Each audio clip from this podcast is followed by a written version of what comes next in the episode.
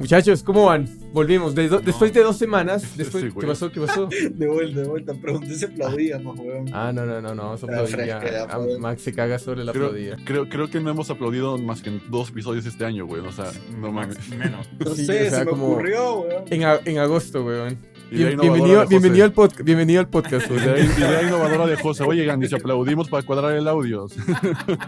no sé, se me ocurre, yo lo veo. Se compró una claqueta y todo, güey, para poder. Y nosotros aquí diciendo, ¿cómo? Me hicieron weón. mierda. Ya. Es marica, es que no hay chance, uno no tiene chance. weón.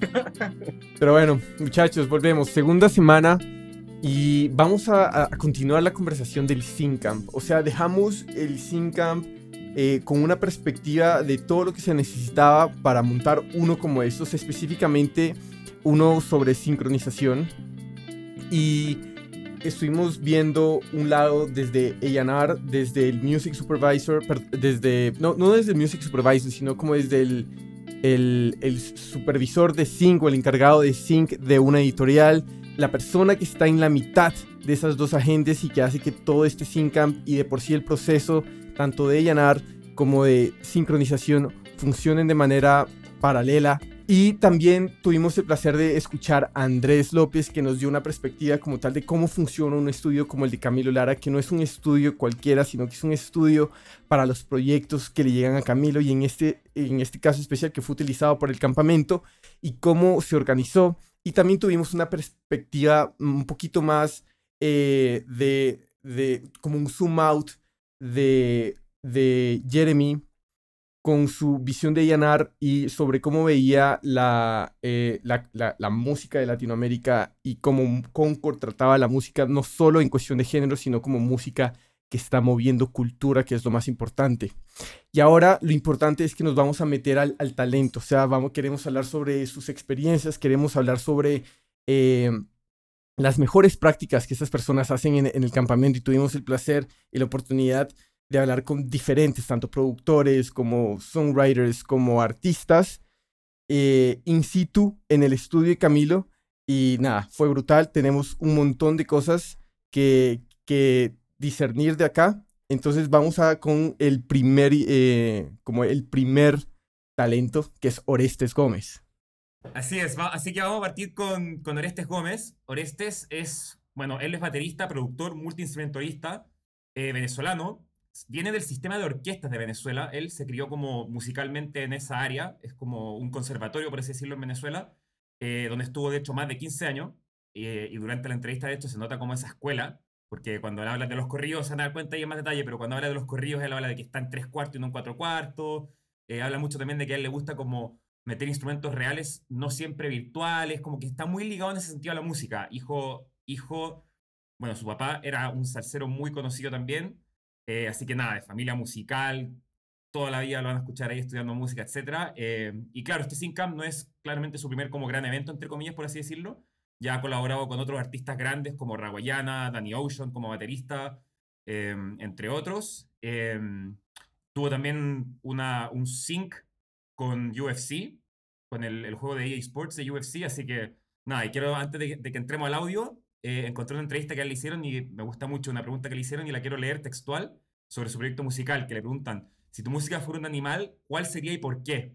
Y él responde, sería un águila, por lo enfocado y potente que es. Van directo al blanco y es un animal, un animal muy respetable, pero a lo largo del tiempo, porque normalmente te dicen, ah, mira, un águila, y tú dices, es un pájaro, pero ya cuando te pones a ver todo lo que es el águila y todo lo que hace, es muy guau.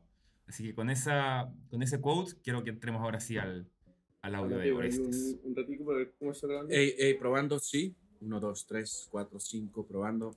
Bueno, de lo que hice, activo, sí, ey, sí. ¿Listo? Ey. Ya. Sí. Final. Ey, sí. Sí, sí. Perfecto. Verás. Ok, Entonces. probando. Ok. Cuéntame, ¿quién eres? ¿Qué haces? Bueno, yo soy Orestes Gómez, soy baterista, eh, productor y tengo como varios roles en la música. Uno de ellos es que tengo un proyecto mío personal de jazz, que es como música instrumental, me pueden conseguir en cualquier plataforma digital. Y es lo como mi prioridad, ¿no? Como hacer mi música, transmitir como mi arte a través de beats, de música instrumental, hacer colaboraciones con raperos y tal. Pero también tengo otras facetas, que una de ellas es productor, que trabajo ya sea para Syncro, hacer música para series, hacer música para otros artistas. Y también tengo otra vía, que es que soy baterista de varias bandas que me llaman para hacer sus tours, como Los Amigos Invisibles, Micro TH, Rawayana, Danny Ocean, como ¿Y cuál es el background que tú tienes como músico, como tal, para llegar a donde estás en este momento? Yo comencé muy pequeño. En Venezuela hay algo que se llama el sistema de orquestas, que es como un, literalmente un sistema donde tú entras desde muy chico, como a los cuatro años, a estudiar música clásica. Claro. Y yo pasé ahí como 15 años, 20 años, casi toda mi vida. Yo tengo 30 ahorita y estudié ahí como de los 6 hasta los 21. que Me gradué del conservatorio. Y paralelo a eso, fui tocando con artistas y tocando salsa con mi papá. Mi papá era músico, él falleció, pero era músico. Y como que sí, desde muy chiquito, como estudiando música todos los días, todo el día. Ok, ok. Bueno, estamos en día 2 del camp. ¿Cómo te sientes? Muy feliz, muy feliz y muy ansioso por, porque hoy justo voy a colaborar con una amiga que no habíamos tenido la oportunidad de hacer música, de Kush. Quiero ver qué nos toca, no nos han dicho. Y ayer fue también un día muy, muy bonito porque me tocó con un panita gringo, Justin, y me tocó con Lucho, que es un rapper argentino, que no conocía. O sea, sí sabía quién era y escuchaba su música, pero no en persona, pues. Y hicimos tres canciones, quedaron finas, quedaron bien cool. ¿Y acá en el camp tienes algún rol en específico? Sí, sí, aquí yo me encargo más como en la producción, este, de hacer la música, pues, los beats. Entonces todos los equipos me tocan, yo hago como la música, me toca con gente que escribe canciones y canta. Y, por ejemplo, al venir al camp, ¿tuviste algún tipo de preparación? ¿Quisiste prepararte o preferiste llegar como en blanco y a lo que se venía? Es más en blanco, sí, todos los camps que me han tocado a mí nunca me dan como, eh, nunca me dicen qué se va a hacer. Ok. Entonces no puedes preparar nada porque no sabes si va a ser salsa, hip hop, cumbia, no sabes, ¿no? Entonces, claro, uno de por sí, yo tengo una librería muy ordenada, como de sonido específico y tal, para que sea fácil a la hora de buscar. Pero no, si venimos así, dibujo libre en blanco, cero. a lo que Y, nos digan. digamos, de este tipo de ejercicios, ¿qué es lo que más emociona?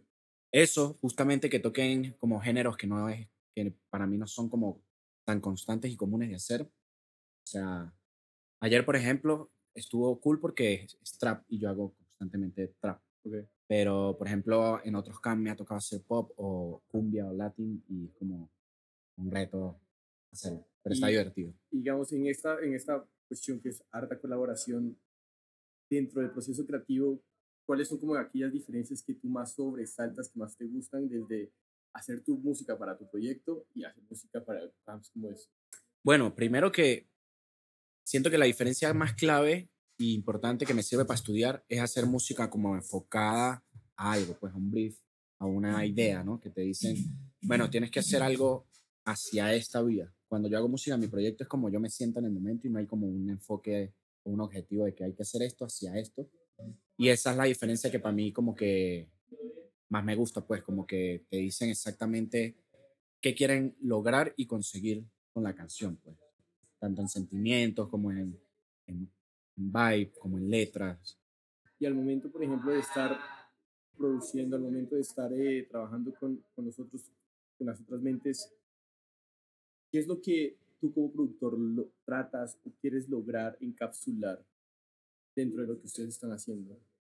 Bueno, primero mantener como mi concepto y mi visión en la música, ¿no? Que, que yo sí, al ser instrumentista e estudiar la música, yo siempre voy enfocado como a la visión de que lo musical sí tenga como una base eh, muy fuerte, ¿sabes? Que no sea como hacer una canción, por ejemplo, usando muchos presets, usando pocas cosas musicales para hacer un hit.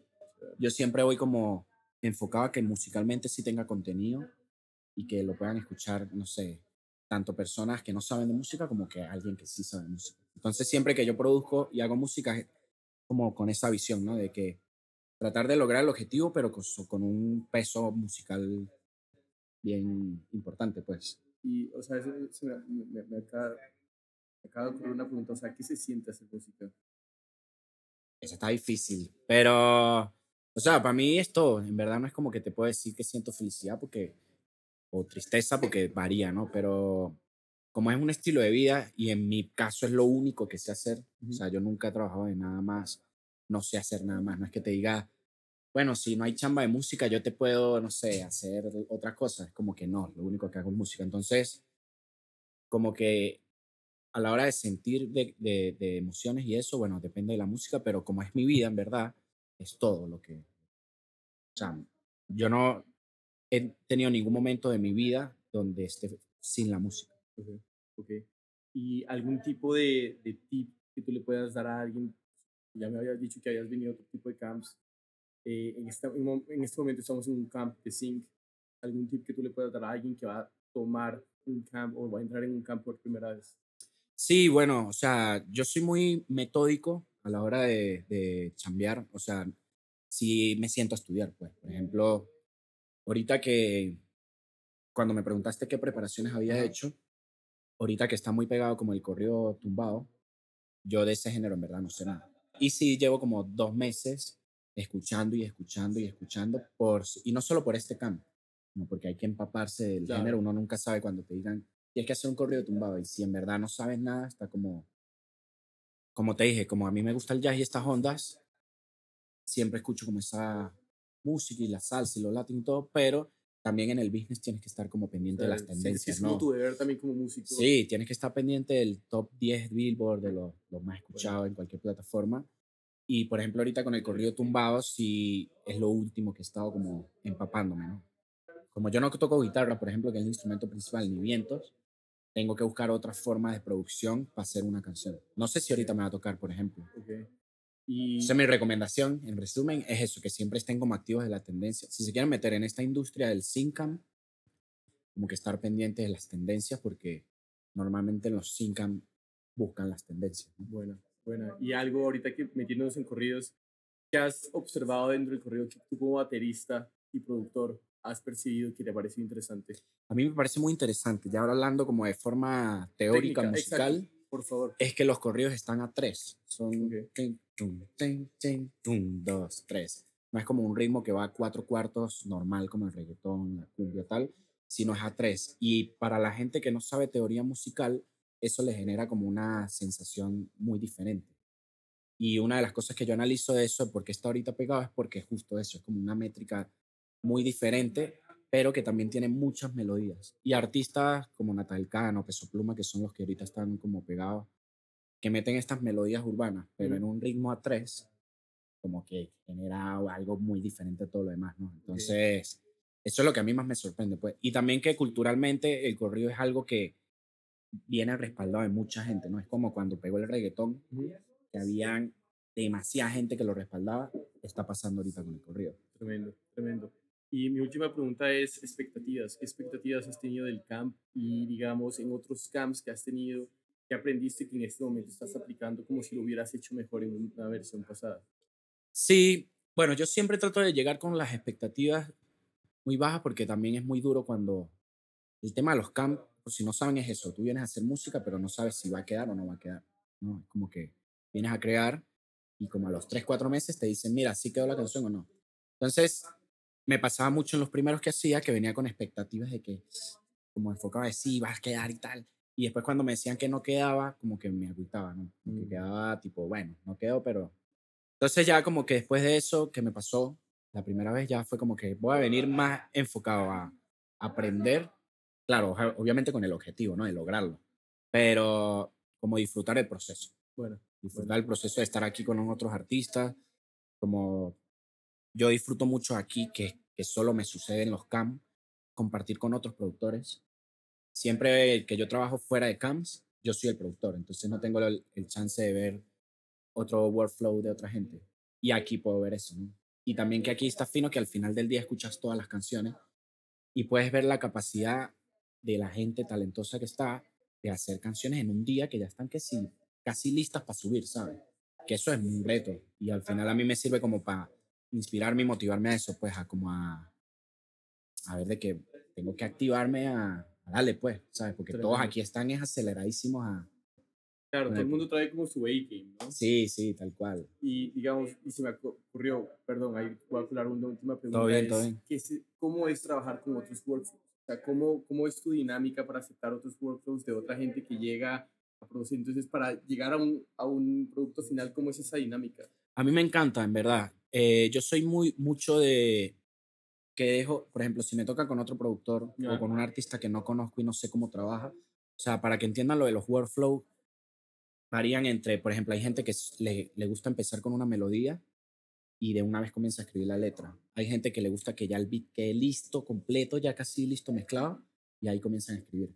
Hay gente que comienza con la letra y dicen, bueno, vamos a meterle música a esta letra. Entonces, como que yo cuando llego es más como que analizo. No me gusta imponer, pues, porque yo no soy así en verdad. Entonces, escucho y veo. Si veo que, que como que no sale alguien como a querer decir por dónde empezamos, pues yo propongo, bueno, vamos a empezar aquí. Pero sí soy mucho. Por ejemplo, ayer, eh, en la sesión de ayer, yo fui así, pues como que me puse, ¿por dónde empezamos? ¿Qué quieren hacer? Y Justin, que era el otro pana rapero y productor, él empezó, bueno, vamos a escuchar unos loops. Entonces ya de entrada ya tenemos un workflow establecido. Comenzar unos loops, después hacer un beat, después iba escribiendo y como que entre todos nos adaptamos. Bueno. Pero sí, yo como que no me gusta imponer. Incluso a veces, aunque yo soy productor, si hay otro productor que quiere él manejar la compu o quiere hacer él toda la parte técnica, adelante. Yo solo doy ideas y tal. Y si no hay nadie, pues lo hago yo. Como que sí es parte de mí como ser, que también es como que ayuda a la vibra, ¿no? Si tú estás en, adaptándote a que todo salga bien, como que todo fluye mejor. Si llega alguien así dictador a querer imponer, capaz la vibra se corta y puede ser mala onda. de acuerdo, querido. Hermano, gracias. Buenísimo. En verdad. Te agradezco un montón. Ahí lo tuvimos. eh, un grande Orestes, weón. Un grande. Eh, creo que, a ver. No sé, creo que, da, creo que es un audio que, weón, da muchas, muchos tips él para productores, que está muy bueno en ese sentido, pero creo que lo que más como yendo un pasito más allá, eh, yo quiero destacar como la, la metodología que él propone y el mindset que tiene en general, weón, que creo que es algo que todos podemos aprender y todos debiésemos como agarrar un poco. Eh, weón, desde cuando le preguntáis, Jorge, como cómo él se prepara para los camps, que está constantemente estudiando, weón, los géneros se los estudia como... Y, weón, creo que hay un mensaje como de actitud y de, weón, de, de verdad de cómo estar preparado para estas weas como no es... Hay gente que le sale más natural quizás, no sé, pero yo me identifico mucho con ese tipo de como de personalidad, de weón, de... Y no es necesario que sepáis teoría musical, mucha gente te preguntan a veces como, weón, tenés que saber teoría musical para esto, no, weón, no. Él sabe teoría musical y está bien y ayuda, pero hay mucha gente que, lo, que estudia también por otras formas, por otras vías, entonces como que no es una excusa no saber teoría musical. Em, nada, me encantó en ese sentido, creo que da una lección tremenda, como digo, de mindset, weón, de estar siempre sin ego, dispuesto a aprender, preparado, weón, estudiando y nada, weón, de verdad me saco el sombrero por él como por, por, esa calidad, weón, y esa como también la humildad de, estar siempre como, como in your place sin importar quién sea y que él tiene una tremenda carrera, weón, así que nada, weón, exacto, gran audio, exacto. gran persona, gran todo y le mandamos un tremendo abrazo. Y no, aquí para hacerle un pequeño plug a, a Orestes, en este momento está en tour de Raboyana, es quien abre a Raboyana y es el baterista en este momento de Raboyana y también tiene su música en Spotify para que vayan y la chequeen y, y, y le den amor. También quiero hacer este highlight. Yo también creo que Gravito sea de ese tipo de personalidades. Listo, él dice sí, que no llega preparado como para este Syncam, como eh, sobresaturarse como de cierto Claro. tipo de, de contenido que se va a hacer o lo que el cliente está buscando, sino que el trabajo probablemente de todas las semanas o de todos los días, de estudiar un poquito sobre esto, de tener esa curiosidad de que, ok, creo que soy un poquito débil en esta, en esta parte, estudiemos sobre esto. Entonces, creo que esa preparación hace... eh, hay, hay una, hay una frase que dice que eh, en, en, en momento como de, no sé si es hasta, como en momento de est- estrés, uno cae hasta el nivel de preparación que uno tenga. Mm, En momento de, un- en momento de presión uno cae al, al nivel de preparación que uno tenga. Y creo que ese es, ese es el, el- la, la, la perfecta eh, ejemplo, porque, o sea, él, él ahí está, imagino, porque hay gente que también crea y crea todos los días que cuando simplemente se sienta a crear ya como para trabajo, trabajo con otra gente, eh, dicen, ya, ya dejé un, como mil ideas por fuera, malas, claro. un- mil malas ideas por fuera antes de sentarme acá con ustedes, ¿no? Entonces, ese trabajo es por el cual yo te gradito y hay una cuestión también que, que se refleja en los artistas y es por producto del trabajo del equipo de Concord. Y es, eh, uno, y lo mencionamos en el capítulo anterior, que no hay ese sentido como de competencia, pero a un, a un sentido negativo, donde digo como, ah, si este mal la tiene, esta gente la tiene, yo no la voy a sacar, sino como que él dice, al final, y eso pasó y fue brutal, se escucharon todos los audios, entonces, pero se genera una competencia, pero saludable, donde todo el mundo trajo como su mejor juego, lo puso Sí, todo, y dicen como, uff, marica, severo, cómo esta persona hizo esto, ah, sí, y, y da ideas, eh, y probablemente como todo el mundo sabía lo que iba, y todo el mundo sabía que al final se iban a escuchar las canciones, claro, lo, lo dejaron todo, lo dejaron todo. Entonces se genera como una competencia de, ok, ok, todo el mundo está viendo y queremos mostrarnos y queremos, pero en una muy buena manera, en, en un ambiente muy saludable que fue lo que generó el equipo de Concord, que me parece fascinante y que se refleje de una manera natural en los artistas, me parece que es un éxito. Total. Y, y también, y también resaltar justamente que su perfil encaja demasiado con el rol que estaba jugando ahí mismo en el camp.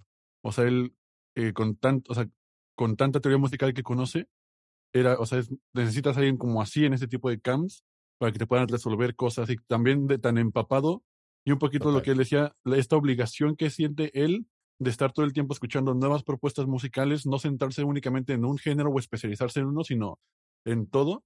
¿Por qué? Porque efectivamente, como está involucrado en demasiados tipos de, de proyectos musicales de diferentes géneros, se le abren estas oportunidades en un Syncamp donde no sabe a qué se va a enfrentar y pues necesitas a alguien que se pueda enfrentar a todo, un literal como un todoterreno en ese sentido, ¿no? Que te pueda manejar y resolver en sitio. Y para, entrar ya como en colación con el siguiente eh, invitado que también tuvimos, contrastar este perfil como muy todoterreno y después que también llegas a necesitar un perfil igual que, que por sí solo ya resalta por lo que hace y que lo hace especial, en el sentido, un, artista cuyo, cuya trayectoria ha sido en un género, en un RB, en un pop, en un sonido que lo has hecho tan suyo, que ha, generado un estilo tan único, que también lo quieres sumar a este, como a este equipo de gente haciendo y creando canciones, porque sabes que le va a dar ese toque que igual tú estás buscando porque solamente esta persona te puede dar ese toque. Y con eso quiero introducir al siguiente invitado, que es Jonah Camacho, que yo siento que es como justamente el caso que les estoy hablando. Él, eh, bueno, multiinstrumentista, productor, nacido en Ibagué, eh, creció en una familia llena de músicos y lo, y lo llevó evidentemente a sumergirse a, la- música desde edad súper, súper temprana. Estudió música clásica, percusión desde niño, se interesó por arreglos orquestales y toda su pasión lo llevó a prácticamente generar una carrera multi- multiinstrumentista, batería, guitarra, piano, bajo, acordeón, o sea, toca demasiados instrumentos, su talento evidentemente de- desta- destacó demasiado y empezó a hacer como también trabajos de arreglos con para cuartetos, para cameratas, demostrando demasiada destreza, muchas, muchas veces por su eh, to- toda esa instrucción de la música clásica. Después ya un poquito dejando de lado la música clásica, él eh, se, se- con su proyecto fusionó géneros como el pop y el R&B y su, y su voz es muy característica, característica si uno escucha sus canciones, seductora, como con muchas frecuencias bajas igual que le dan la vida a sus composiciones y al final era una mezcla como de future bass, neo soul, que, que como que al final lo ha llevado a consolidarse como uno de los artistas que están rompiéndola mucho más en Colombia y también, bueno, en toda América Latina ya. De hecho, hace como dos semanas creo que estuvo en la portada de una playlist editorial de Spotify con un tema que sacó, entonces, o sea, bravísimo.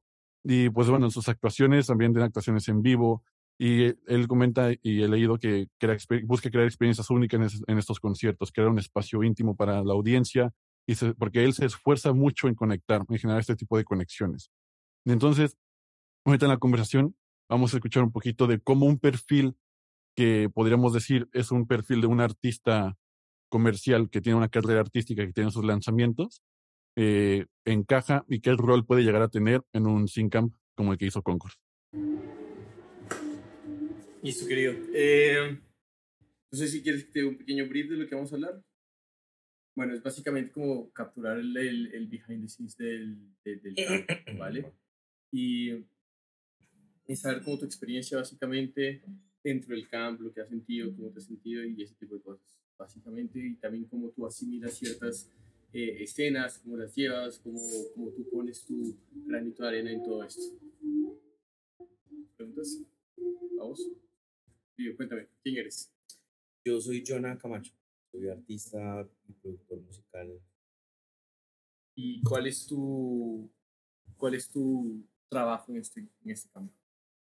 Eh, me invitaron eh, para, pues, para ser parte de este Songcamp y pues apoyar sobre todo en, lo- en ser top liner y, y mm, pues en la parte instrumental también que, que creo que me es una de las, de las partes en las que yo puedo también aportar en, en, en un Songcamp, ¿sabes? Como grabar guitarras o pianos o bajos, algunas cosas de melodía y sí, eso es básicamente lo que, lo que he hecho. ¿Cuál es como tu background que tienes que te ha llegado y- a, a construir los skills que tienes ahorita para apoyar en campo? Pues em, desde pequeñito que, que estudié música clásica, toda mi familia músicos clásicos y todo, pues eh, ya cuando llegué al colegio empezaba a escuchar rockcito, escuchaba como cosas radios y, y eso.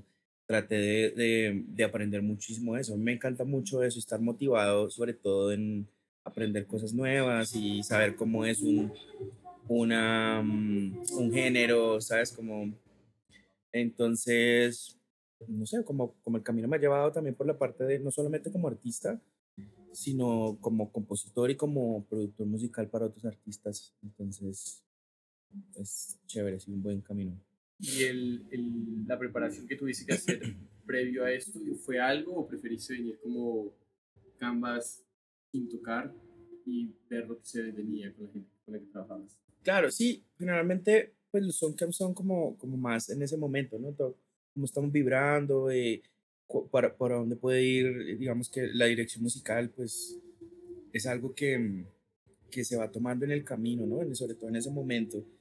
Y tú tienes que ser muy receptivo y, y sobre todo, pues escuchar también las ideas de los demás, porque creo que como músicos somos mucho mejor desarrollando las ideas de los demás que las propias ideas, ¿sabes? Em, entonces estaba esperando llegar y, y- y encontrarme qué querían, cuál era el vibe, porque no todos los días está con- estás con las mismas personas. Entonces, entenderlos, también hablar un poco antes de, de- de entrar en la parte musical también, pues como conocer a esa persona, sabes que le gusta, empiezas a, no sé, como, como hacer ese trabajo de psicología en- y, y tanteando el terreno musical en donde estás, ¿sabes? Ajá. Y, ajá.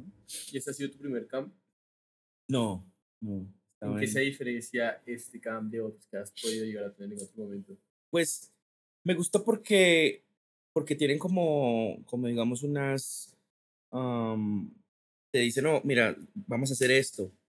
Y queremos esto, esto. Entonces, creo que es mucho más fácil cuando, cuando comienzas de ahí, de, de, ah, ok, vamos por este lado, tal.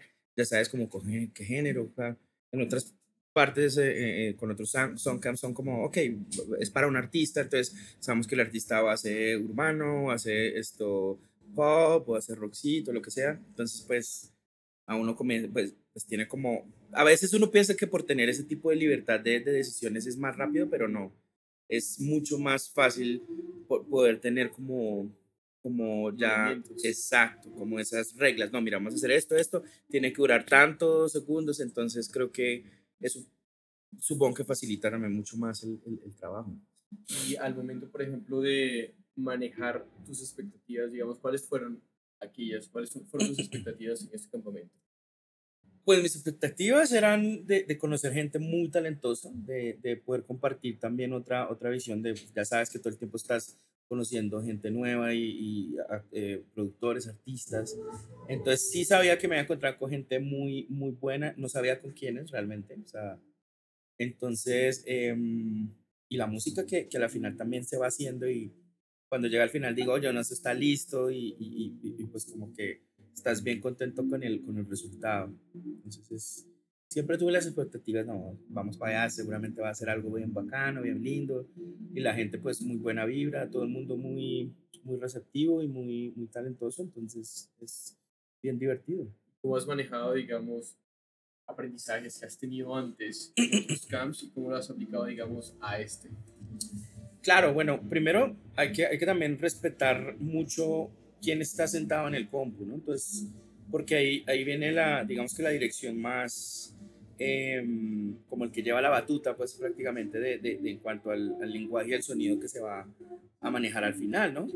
Entonces, cuando si tú estás sentado en, una, en, en el compu, entonces tienes como, ok, vamos a, a direccionar eso.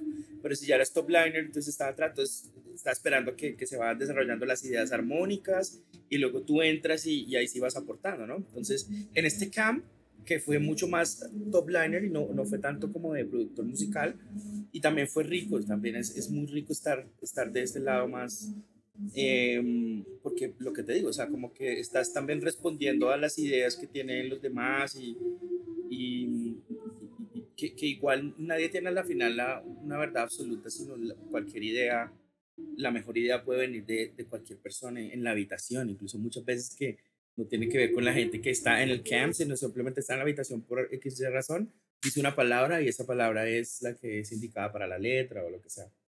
Y digamos, ahorita viendo cómo se trabaja con diferentes personas y, y viendo cómo hablando, tú lo mencionas un poco sobre lo del respeto, estar abierto a diferentes ideas, ¿cómo es la dinámica para el manejo de diferentes workflows, de diferentes approaches de, de personas que están grabando? ¿Cómo es como las ideas de cada quien? Dices? Exacto, ¿cómo es ese workflow entre diferentes personas en las cuales se sientan y a grabar y ponen a hacer ideas? Exacto, sí, por eso te digo, digamos que en este lo especial ha sido es que así seas como el rockero, o así sea el el R&B o el que hace afrobeat o lo que sea, pues estamos como, como haciendo una tarea de algo que nos, nos dijera, oye, mira, necesitamos esto, esto. Entonces creo que uno va mucho más a la fija y, y, y- y- la visión de todos es, es como, como que ya de- definitivamente sí todos estamos hacia la misma dirección. Incluso pues en la, en la, sobre todo en las letras ha sido mucho más eh, fluido, más sencillo porque pues tienes como ciertos parámetros que tienes que hacer, entonces eh, eh, no es como cuando estás así, no, bu- bueno, ¿de qué vamos a hablar? Entonces, sino que aquí ya sabíamos de qué íbamos a hablar, em, de cómo le vamos a decir, pues ahí ya, ya es de, de- del grupo, de cómo, cómo hemos ido manejando esto, pero, mm, pero sí, básicamente ha sido de esa manera acá. ¿Cómo es el proceso o en- qué enfatizas las diferencias de hacer música para tu proyecto y hacer música acá para este campo? Pues es que eso es una vaina bien, no sé, eso es como, en la música hay tantas contradicciones en cuanto a todo, o sea, mezclas, ma- en cómo hacer una canción, algunas cosas que no te gustan como le suena a alguien, pero de pronto a ti te suena bien, ¿sabes? Como que yo creo que mm, mm, cuando estás haciendo tu propia música es algo muy personal y, y pues nadie habla o nadie siente lo que tú estás sintiendo, entonces si yo hago mi música, mis letras, eh, estoy como en mi cuarto, ¿sabes? Como que es un proceso mucho más personal y, y, pues intuitivo también en, en el momento en el que estoy, es mucho más eh, visceral y, y respeto sobre todo esa parte espontánea que tiene la música. Creo muchísimo en eso, como que siempre en todo, incluso cuando estoy trabajando con otra gente, nos sentamos, bueno, vamos a hablar sobre esto, sobre lo que, lo, lo que le, pasó, no, terminé con mi chica, terminé con mi chico y siento esto, entonces comienzas tú como a, a, um, adaptar como esa, vas a entender, ¿no? Como empatizar con, esa, con ese sentimiento que tiene la otra persona. Es, o sea, todo, todo es un juego, porque al final lo que yo te digo, creo que lo- nosotros somos mejores o, o mucho más rápido es desarrollando la idea de los demás como cuando estás tú solo en tu casa, entonces das de pronto muchas vueltas. Yo ya aprendí que, que no tengo que dar vueltas. Si yo doy muchas vueltas a una canción, a menos yo, sé que otra gente puede durar cinco meses haciendo una canción, yo mm, no, yo, yo, yo, pienso que, que, que la música pues es muy, eh, es como- como el agua, ¿no? O sea, tú tienes que ser muy, eh, muy fluido todo y, y, y natural, tiene que salir de una manera natural. Y a eso es lo que yo le creo, ¿sabes? Ya cuando vuelves a revisarla a los tres días ya no estás sintiendo lo mismo, entonces es diferente, es diferente hacer música para ti que, que cuando estás con los demás. O, o estamos con una sesión con Anito, estamos en una sesión con Manuel Turizo, Manuel Merano, lo que sea. Entonces, en ese momento, pues sabes que tienes que pasar la canción, Claro. porque eh, la disquera también te- pues, es por, ¿sabes? Como pagar las horas de estudio, ¿sabes? Sabes que tienes que hacer una canción sí o sí Claro. en ese momento. Pues no sé. Y, por ejemplo, una de las cuestiones que me interesa mucho saber es también qué se siente hacer música.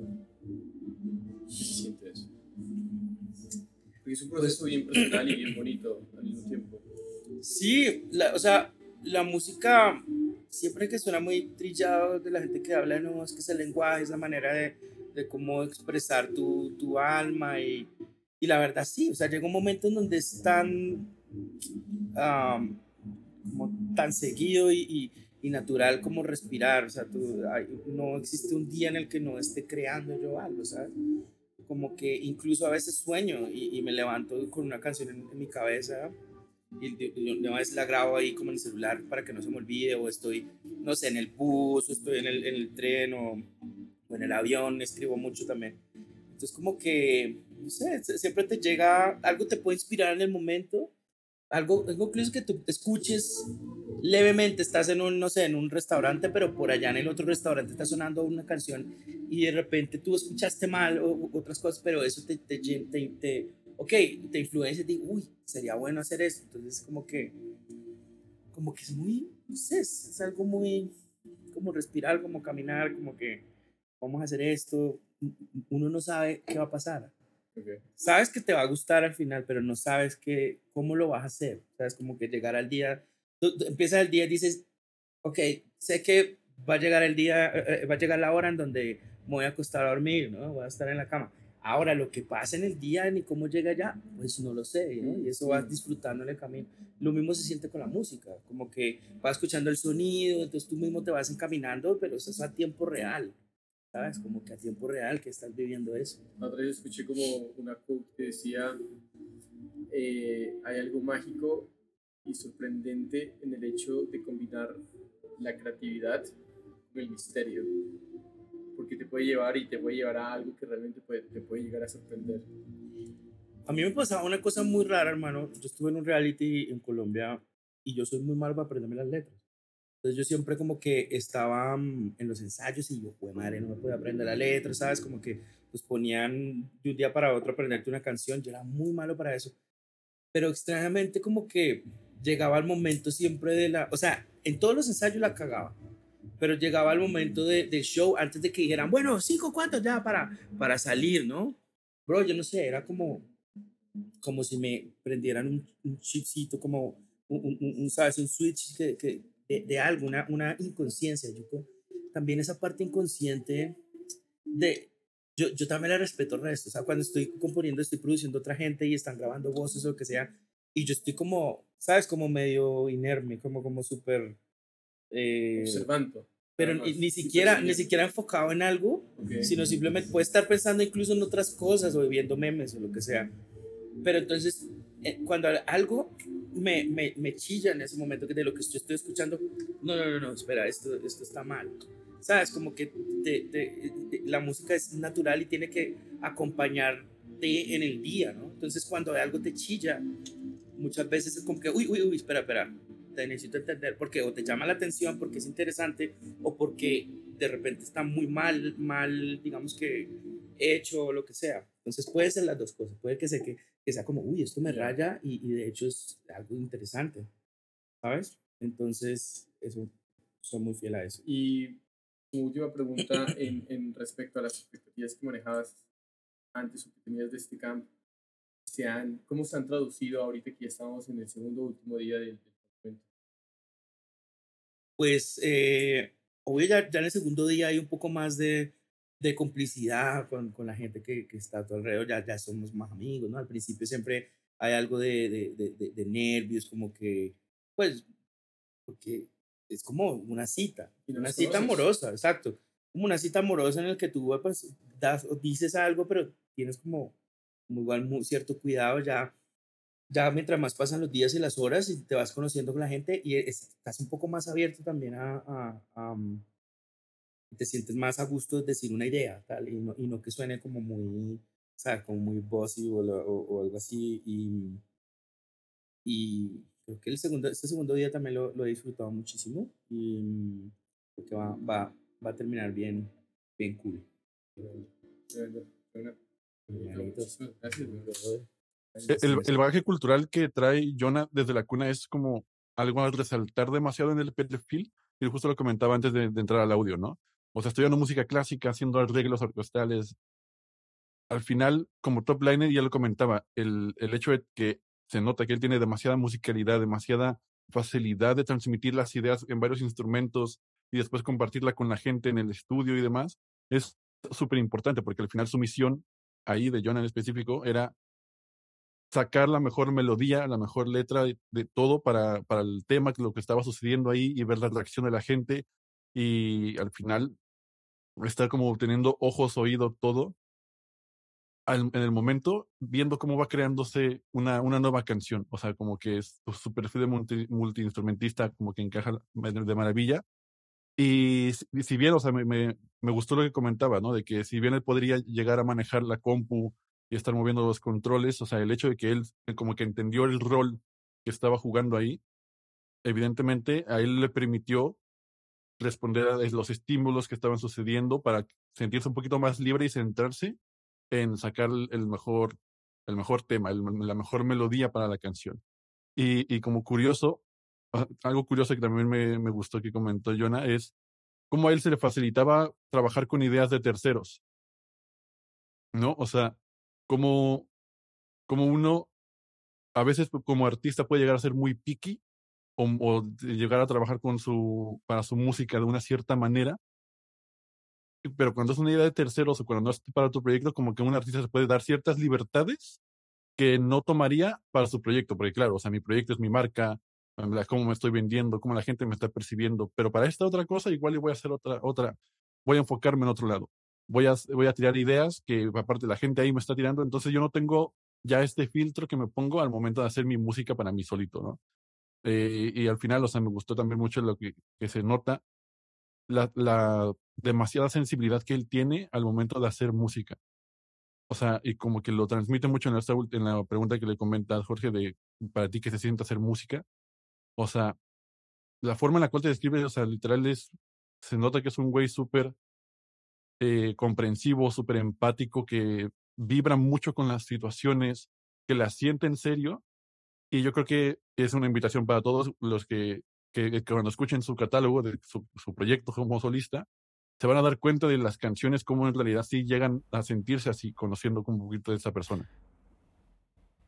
Solamente iba a decir que qué, qué buena, qué buena frase, weón. Como músicos somos mejores para desarrollar ideas de terceros que las propias, weón. Qué buena frase. Yo la tenía guardada mientras escuché la, cuando la escuché por primera vez.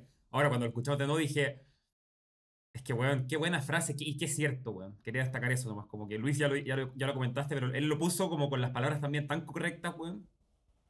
Una joya. Sí, buenísimo. Eh, también una de las cosas que me llamó mucho la atención de, de este audio en particular es como él menciona de que teniendo ya parámetros definidos, por así decirlo, eh, como punto de partida, la velocidad con la que se trabaja eh, es mucho, es mucho mejor, por así decirlo, eh, porque ya hay, digamos, ya hay ciertas cosas que, con las que no puedes jugar, no tienes la libertad, por así decirlo, eh, de, que tienes en un Soundcamp tradicional en el cual pues trabajas para un artista y hay mil ideas que puedes tratar, pero si te tienes que ajustar a una narrativa, pues los lyrics tienen que obedecer a eso, si tienes que reforzar, por así decirlo, no sé, la emoción de, de un personaje en un momento determinado de la historia, pues el trabajo gira en torno a eso, eh, las cadencias, digamos, de lo que vas a diseñar eh, de manera armónica también. Entonces me parece súper importante eh, entender la, la dinámica que se está dando específicamente en este campo. Me parece súper valioso. Pasando también a otra figura recurrente en camps, a una protagonista invitada de lujo del capítulo número 99 de 8000 kilómetros, el cual lo invitamos a escuchar en su plataforma preferida. Marilisa Hierve. Tercero. Sí, sí, sí. María Elisa Hierve es botana, una de las mejores productoras, compositoras, ingenieras de audio eh, en la actualidad, con más de 15 años de trayectoria. Ha trabajado con artistas desde J. Blige, eh, New Kids on the Block, El Divo, Ricky Martin, eh, Marc Anthony, J-Lo, Laura, Paus- Laura Pausini, Justin Quiles, entre otros. Eh, María Elisa también se desempeña como docente en o se ha desempeñado como docente durante muchos años en muchas universidades entre Hispanoamérica y los Estados Unidos, enseñando cursos de música y audio, además de ser ponente y o moderar paneles para organizaciones como Vime Pro y The Recording Academy.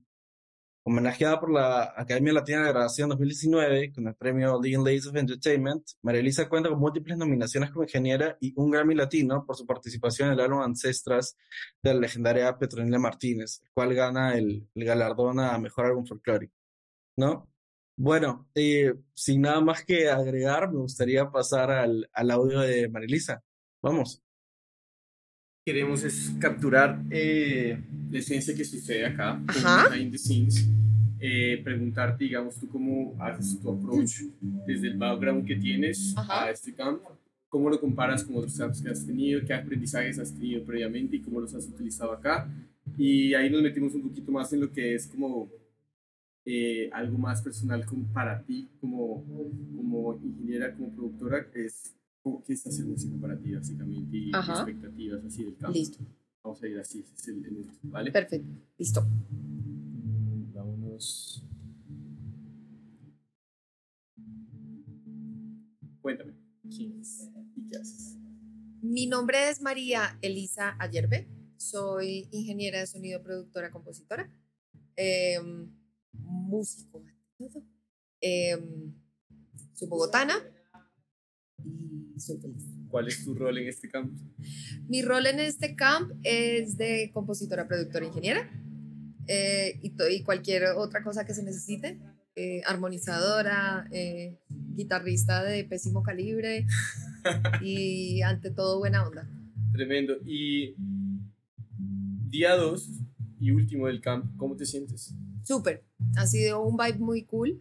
Este camp es bien particular porque en este camp, digamos que el objetivo no, normalmente en los song camps estamos escribiendo para artistas, para proyectos musicales o no, incluso estamos haciendo canciones y quizás esas canciones se las lleva la editora y la editora después le encuentra un hogar. O a veces se sabe que el artista X está buscando un material en tal estilo y entonces nos llaman y nos dicen, bueno, esto es para la esencia del artista, es para la... ta, ta, ta.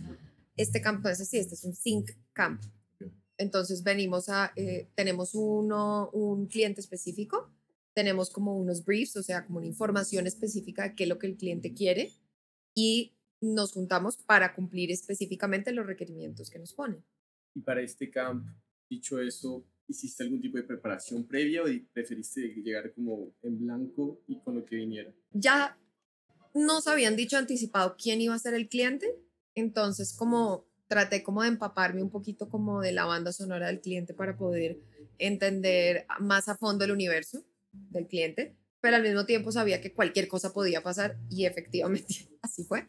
Entonces, pues nada, lo que tú traes es lo que al final terminas ofreciendo. Ok, y expectativas, ¿cuáles fueron las expectativas que tuviste y cuáles fueron las primeras sensaciones que empezaste en el día 1? expectativas, estaba como muy emocionada de ver cómo a quién podían traer, porque considerando que cualquier cosa nos pueden pedir y cualquier cosa puede pasar, entonces como que quería ver quién era la gente que venía y pues cómo, cómo podíamos compaginar y demás. Y, y ya desde el día uno, eh, trabajando con el primer grupo que tuve, fue, fue muy chistoso porque quizás en algún momento sería raro que eh, termináramos en el mismo espacio, pero funcionó perfecto.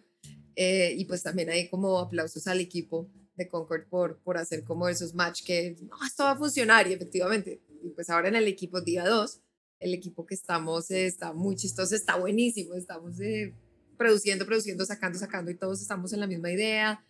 Y es muy cool porque cuando tú vienes acá, no es como, como que hay una liberación del ego Ok, porque muchas veces pasa que cuando uno está en song camps, entonces a veces tú quieres es como, no, no necesariamente tú, pero hay personas que quieren como imponer su estilo, sobre todo si son artistas, digamos que los que somos un poquito behind the scenes, siempre estamos proactivamente trabajando, pero incluso hay mucha gente que quiere imponer como su estilo, su esencia, su cultura, de dónde viene, y acá no, acá como tenemos una información muy específica de qué hay que hacer y cómo hay que hacer, entonces tú te liberas de cualquier carga de, ah, es que esto va a sonar muy ordinario, esto va a sonar muy no de mi cultura. No, no, tú estás trabajando por el objetivo. ¿hay otros factores por los cuales contribuye a generar este mood tan ameno, tan colaborativo, a diferencia de otros camps que mencionas? No, igual en los otros camps también a veces es muy cool y pues no, Ok. gracias a eso es que se hacen los camps, pero a veces uno como que sí le toca ser un poquito más como que si tú eres la persona que es más como go with the flow, Ok. vas a dejarte llevar por el que sea el líder y quiera jalar a todo el mundo, como para no generar conflicto. Ahora, yo he estado en sesiones no como soy como ingeniera de las sesiones en las que la gente se ha agarrado, se ha ido y yo me quedo como, güey, que falta de colaboración, ey, o sea, igual estamos una oportunidad muy cool. Acá por lo contrario igual, yo creo que pues Concord hace una labor muy bonita en escoger a la gente y, y ante todo es gente muy linda de corazón y de espíritu, entonces todo el mundo quiere trabajar. Y también yo creo que ya en este punto 2023 estamos en un momento en el que los que trabajamos profesionalmente en la industria sabemos que tú hoy estás acá y mañana puedes estar en Timbuktu y te vas a terminar encontrando con la misma gente con la que trabajaste previamente. Entonces, hay una, hay una conciencia un poquito más mejorada en general en toda la industria de la música y sobre todo la industria de la música latina, de aprender a que tenemos que ser, al final todos nosotros somos trabajadores, somos obreros y nos vamos a encontrar en otra construcción, ¿me entiendes? Entonces, ante todo, la buena onda.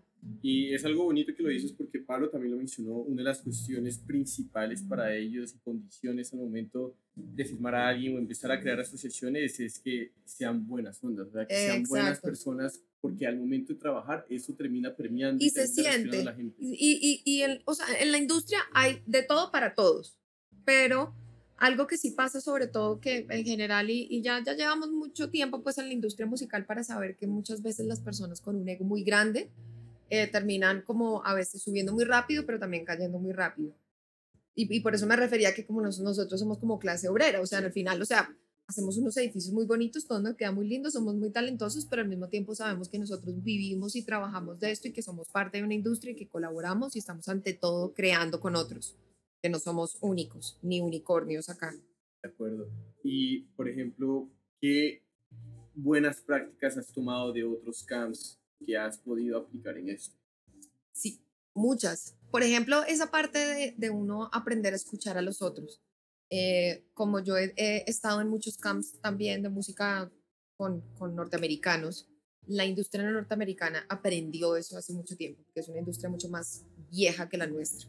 Entonces ya está más madura en ese sentido. Y yo vivía en Nashville y en Nashville to- esto que nosotros estamos haciendo lo hacen todos los días, todos los días de todas las semanas del año. Y, y son muy organizados y aprenden que no están solos, aprenden que mi talento va a ser, mm, va a verse más beneficiado por tu talento. En vez de ser competencia, tú me potencias a mí y yo te potencio a ti y nos sacamos lo mejor de cada uno en vez de estar como chocando egos. Y eso es una cosa como muy latina versus que los latinos siempre somos como que yo soy la diva, yo soy la Claro, estrella y todo el mundo. Y, y no todo el mundo, pero en general es como nos, Y nos también hay un manejamos. sentido de competencia también a toda Siempre, hora. siempre hay un sentido de competencia y un- y un sentido de amenaza. Que es una cosa como que si yo estoy acá yo tengo esto y tú tienes algo parecido al mío, inmediatamente, en vez de ser colegas, somos competencia o amenaza. No. Es algo interesante porque por ejemplo, uno ve en otros mercados y también entre mismos artistas se echan para arriba. Cuando hay esa Sí. desigualdad es para arriba y para arriba y para Y, arriba. y eso es algo que lo aprendieron los puertorriqueños con el, con el urbano, se le pegó a los paisas en Medellín y por eso es que Medellín y Puerto Rico son capitales ahora de, de la industria de la música en ese sentido y que antes no lo eran, y es que crecieron como comunidad y son comunidades muy fuertes en donde todos están jalando para el mismo lado. En, en Colombia tenemos a los paisas todos jalando para el mismo lado y luego en el resto del país nos- echándonos bate. No puede ser. Y por eso Medellín está donde está en este momento en cuestión de industria y el resto del país sigue todavía peleándose a ver quién gana la dominancia. No se trata de eso, se trata de crear. Como productora y como ingeniera, ¿qué se siente hacer y trabajar en música de otros? Es lo que, es, para eso me inscribí acá en este, porque al final yo poco, yo no, poco no, cero compongo música para mí misma porque nunca he sido cantautora, no me interesa pararme a cantar canciones originales de nadie, a mí me gusta trabajar por y para el proyecto de alguien más, como que siempre ha sido mi objetivo, entonces pues en la medida en, en la que haya una vibra, una conexión, una sinergia y una apertura de, de la contraparte, ahí voy yo de cabeza. ¿Y cuál es la magia que tú encuentras, digamos, tú como ingeniera, cuál es la magia que tú encuentras y el goce que tú encuentras en hacer mezcla en proyectos de, de, de- de otros artistas? ¿Qué te tiene enamorada? Siempre, sí, siempre me, me pasa que me sorprendo. Me encanta sorprenderme gratamente porque eh, yo tengo un oído muy, muy perjudicial. Hay gente que tiene oído absoluto. Yo tengo oído, no es absoluto, sino tengo como una memoria auditiva muy perjudicial. Y es que yo me aprendo las cosas muy rápido y todo se me parece a todo. En parte por eso es que tampoco nunca he podido ser como cantautora, porque yo siempre empiezo como, me voy a inventar esta canción y al final, uy, pero esa canción se parece a la canción de tal y al final es como, siempre quise tocar esta canción y al final. Entonces como que me gusta trabajar en la música de otros para sorprenderme gratamente y decir, esta persona, ¿cómo se inventó esto? Como, "Uy, pero ¿y esta persona cómo salió, de, cómo salió con esto? ¿Qué, ¿Qué le está pasando a esta persona en la cabeza que está tan cool que llegó a este lugar? Como sorprenderme es lo que me gusta y por eso también me gusta estar en el behind the scenes, que me gusta estar como, wow. Y a veces de repente me pasa que cuando cambio de papel, como en el papel que estoy ahora, yo misma a veces digo como, y como que boto una melodía por ahí y alguien me dice, wow, esto, esto está cool. Y yo, wow, me sorprendí. Pero en mi mente eso ya existía, pero de repente no. También es como una autosugestión, puede ser. Severo, severo. Y como última pregunta que quería hacer es, considerando cuando te pregunté sobre las expectativas, ¿cómo se han, eh, cómo se han trasladado ahora que ya estamos en- al final del, del campo? Eh, bueno, pues que ojalá que nos agarren una cancioncita y nos hagan millonarios, que nos boten mucha platica. Eh, no, y también, eso por ese lado, pues como que es como la expectativa inmediata de ser ricos, pero por el que no va a pasar, por supuesto, ¿no? Pero también como que, por un lado, eh, poder continuar con muchos del, obviamente no, en, apenas en dos días que estuvimos, no pude trabajar con todos ni conocer a todos porque somos muchos. Em, pero ojalá como con los que sí tuve, tuve alguna cercanía que podamos continuar nuestras relaciones y probablemente pues surjan proyectos de acá, ¿no? Más allá del camp. Eh, y que la gente de Concord quede feliz y nos sigan llamando. Consejo para alguien que va a hacer un campo por primera vez. Liberarse del ego. Eso es lo más importante. Hay una cosa que una cosa es estar seguro de una misma, de uno mismo, y otra cosa es ser ególatra. Son dos cosas diferentes. Porque de la egolatría lo único que queda es una idealización de algo que uno tiene, pero que quizás, que uno cree que tiene, pero que quizás no está.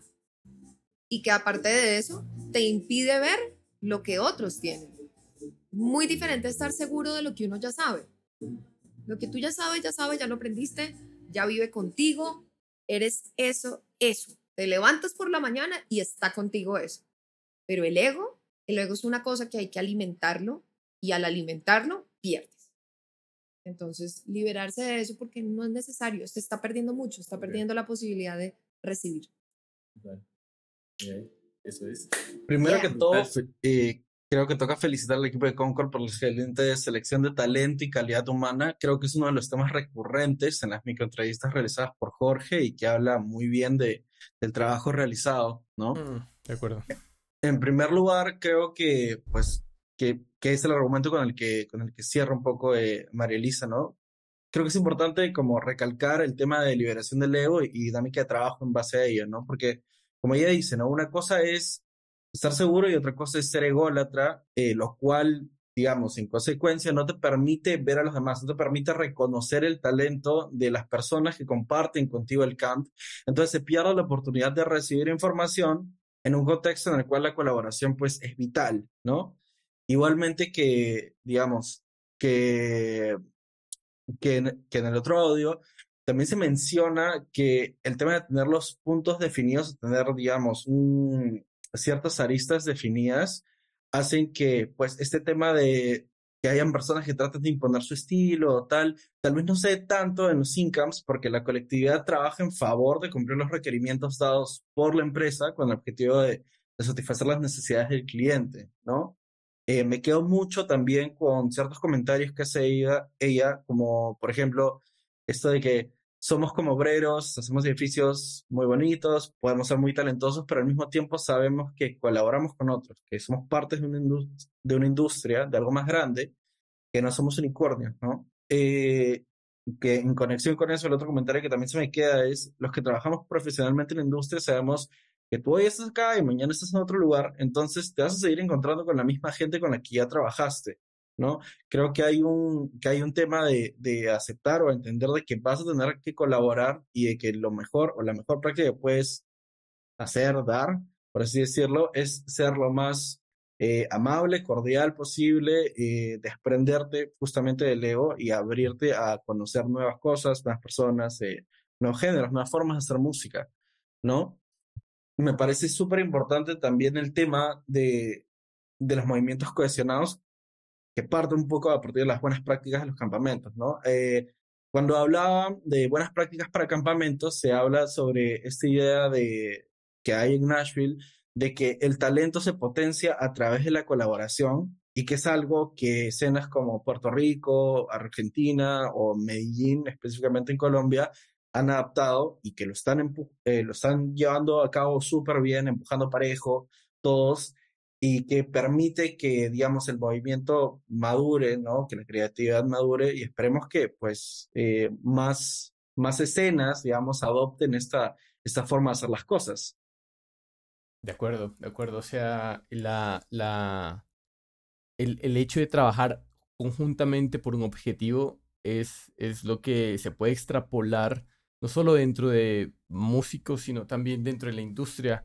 Y, y siento que a veces, yo creo que, y aquí, voy, a, voy a poner, no sé ustedes qué opinan acá, y es poner, al fin y al cabo, el trabajo que uno está haciendo es para la música, no olvidar el objetivo por el que se está uno trabajando como ejecutivo que al fin y al cabo es la música, es poner un mensaje que no es de uno, sino de otra persona afuera para que lleguen a corazones de otras personas. Entonces, hay que dejar ese ejo por detrás y enfocarse realmente a cuál es el objetivo por el cual uno está haciendo la, el trabajo que uno hace, el apoyo que uno hace a la música, el apoyo que uno hace al, a, la, a los artistas, porque e, en, en esta industria se, se suele confundir a veces ese tipo de rol y uno puede llegar a encontrar, lamentablemente, como bien dices José, hay que, hay que ser eh, como muy proactivo y muy, siempre que, dicen como hay que ser todo bien en esa industria porque quién sabes con quién te vas a encontrar.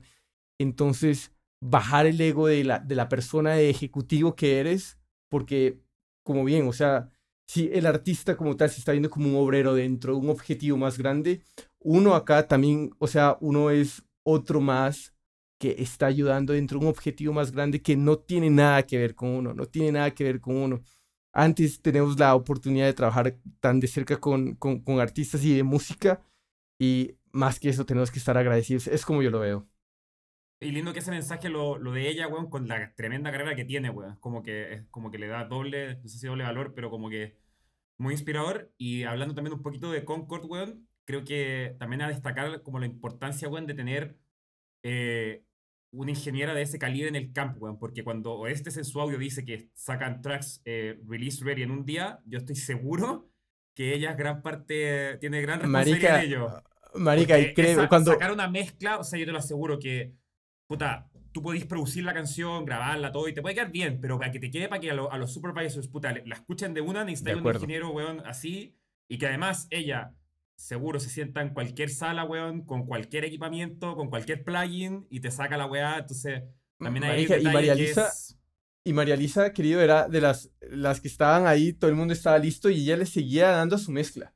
Ella se ponía, tú la veías ya después de que todo el mundo acabara de, de, trabajar y estaba con sus audífonos. Qué grande. Y mezclando la, la demo que estaban trabajando, subiéndole la producción, subiéndole, ahí tú la veías ahí a juiciosita, dándole, dándole duro, subiéndole el nivel a la vaina. Bueno, yo estoy seguro que el gran responsable de que esos tracks sonaran eh, release ready en un día, como lo dijo Orestes también en ese audio, eh, fue María Lisa. Así que ahí hay un gran trabajo detrás. ahorita, que, que se comentó, lo comentó María Lisa y ustedes estaban recalcándolo, eh, sobre la importancia de dejar el ego a un lado y la importancia de saber trabajar en equipo, siempre me recuerda mucho a, a una plática en donde estaba eh, Víctor Buten, eh, bajista increíble, maravilloso, y él, y él decía como, o sea, el güey te puede tocar todo en el bajo, slapear y, o sea, el güey se puede flexiar a más no poder porque lo puede hacer. Pero dice, pero al momento en el cual yo estoy en un ensamble de jazz o estoy con una banda o estoy con un solista, o sea, yo no, yo, o sea, yo no soy Víctor Buten, yo soy el bajista del proyecto. Entonces, mi trabajo, por ejemplo, como bajista, es resaltar la voz del cantante, porque evidentemente él es el protagonista, él es el artista. A veces si en un ensamble de jazz y estás soleando la guitarra, yo voy a tocar una nota y, y ya para que sobresalga la guitarra. Y ya cuando yo eh, va el solo debajo, ahí sí es mi turno de brillar. Entonces es como, siempre me recuerda mucho esta parte y creo que esto se puede extrapolar, como tú bien decías, Jorge, a todos los niveles de la industria, en el sentido de saberse un rol, saberse su valor y saber jugar y respetar y al final ser buena onda y buena gente con, con todos. Porque un claro ejemplo de lo que esto puede llegar a causar es que se te abran diferentes tipos de oportunidades en la industria, porque con la gente con la que tú trabajaste le caíste bien, hubo buena vibra, una buena conexión, hubo un buen resultado y provoca que no solamente te llegue una invitación y ya, sino que te vuelvan a invitar una vez, dos veces, tres veces y al final, pues, ese fue el, claro ejemplo de que sucedió con nuestra siguiente invitada, que es Kush, Paola, que ella, para quien no conozca, no la conozca, es una artistaza, una bozazota increíble, eh, de, México, nacida en Moncloa, Coahuila, creció en Monterrey, y pues ella obtuvo últimamente demasiado reconocimiento por su participación en el soundtrack de la película Black Panther, eh, Wakanda Forever, con los temas como La Brisa, este, con temas como No digas mi nombre, que es un corrido igual ahí puro bien mexa. Y claro, este, este, por ejemplo, este proyecto de con Black Panther y Wakanda Forever lo trabajó con Camilo Lara. Entonces, el hecho de que hoy en día ella vuelva a estar involucrada en un proyecto con esto, con, colaborando con esta gente, habla de la importancia de lo que estábamos justamente comentando, ¿no? Este, dejando al lado como eh, hablar de estas cositas, en el caso de Paula, su experiencia ha tenido demasiado reconocimiento, muy bien merecido, muy bien recibido. Eh, y pues con su proyecto For the Kush ya lo inició hace unos cuantos años y en los cuales también tuvo un colectivo de rap llamado eh, Kitty Gang, donde se distinguió también de sus inicios y pues prácticamente ya lo que se enfoca su proyecto como solista es R&B, trap, lo-fi, sonidos que al final vemos reflejados a lo largo de toda su carrera discográfica.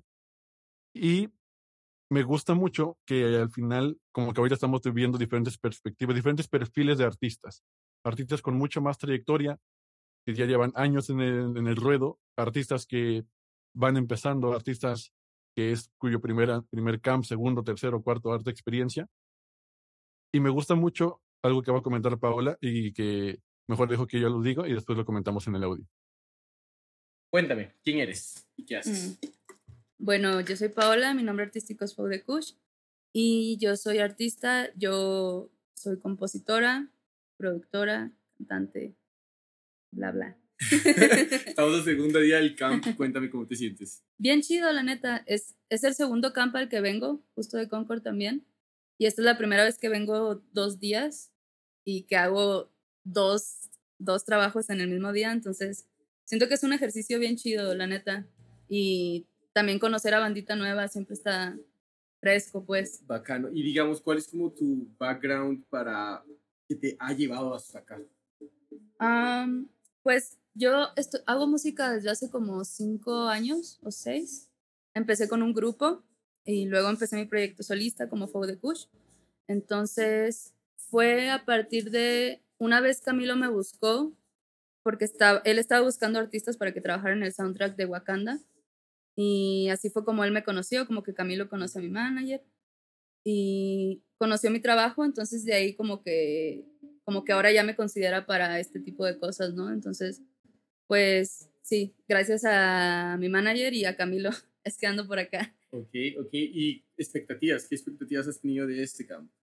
Pues la neta, se puede hablar de lo, o sea, se puede... No, detalles, okay, no, esos, como nombres específicos. Ok, ok.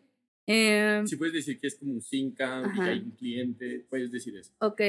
La neta, o sea, para lo que estamos trabajando es algo que me emociona mucho y siento que a todos. Entonces, siento que las expectativas no me quiero emocionar de más porque siento que, no sé, es, es ¿cómo lo hago sin decir el nombre? Pues es, es, es, algo muy chido, ¿no? Entonces siento que está difícil llegarle, pero a la vez siento que hay gente muy talentosa y los equipos con, lo que, con los que yo he trabajado hemos cumplido lo que nos piden. Entonces yo siempre soy así, como que nunca, nunca espero demasiado para no romperme el corazón, pero siempre sé que lo que estamos haciendo está, está bueno, pues, ¿sabes? y para venir a este campo o a otros camps, eh, te preparas? O sea, ¿prefieres como llenarte información, estudiar o prefieres llegar como canvas en blanco y lo que venga? 100% en blanco. O sea, por ejemplo, pues para este camp yo no sabía para qué íbamos a trabajar ni nada y, y también cuando nos, o sea, cuando nos encargan como las, las canciones, este, hasta la mera hora pues nos dan como el brief, ¿no? Y el género o el mood, lo que sea. Entonces, a mí me encanta trabajar así, como sin tanto research, porque luego siento que si lo hago, como que estoy pensando en eso y estoy pensando, como que luego ya no siento natural lo que estoy haciendo. Y así soy como en general, ¿no? Como forzado Ajá. se siente. Ajá. Entonces, hay cosas que obviamente sí necesitan su, su research y todo, pero para este tipo de, de actividad, pues no, siento que me gusta más en ceros. ¿Y qué se siente estar en este sitio, en este estudio y con la gente que tenemos en, en estos dos días que son creativos top? ¿A qué se siente Ajá. compartir el estudio con ellos? La neta, para empezar, desde la primera vez que vine a este estudio me gustó mucho. En primera porque está hermoso y está enorme. Y Camilo es bien chido, que pues Camilo es el que nos presta el estudio. Y, y la neta siempre sé que me la voy a pasar bien. O sea, todas las veces que he venido me he divertido bastante. Y hay poquitas caras que ya conocía, pero ahora que conocí más como artistas nuevos, tanto cantantes, productores, músicos, pues siempre está bien chido, ¿sabes? O sea, siempre te vas con, con algo bueno y siempre te diviertes, comes, pisteas, ¿sabes? Está, pues, ¿qué más puedo pedir? Claro, o sea, o sea, Haces pasa- música. Claro, se pasa chévere, siempre se Sí. pasa chévere y, y además, como bien dices, si uno conoció a alguien en algún momento, probablemente ahorita como que se reafirma esa asociación y ese Ajá. lazo, ¿no? Sí, así es. Y, por ejemplo, ¿en qué se diferencia, o, o más que en qué se diferencia, como en qué resaltarías la diferencia en hacer música para ti, como para tu proyecto propio, a la música que estás haciendo en este campo?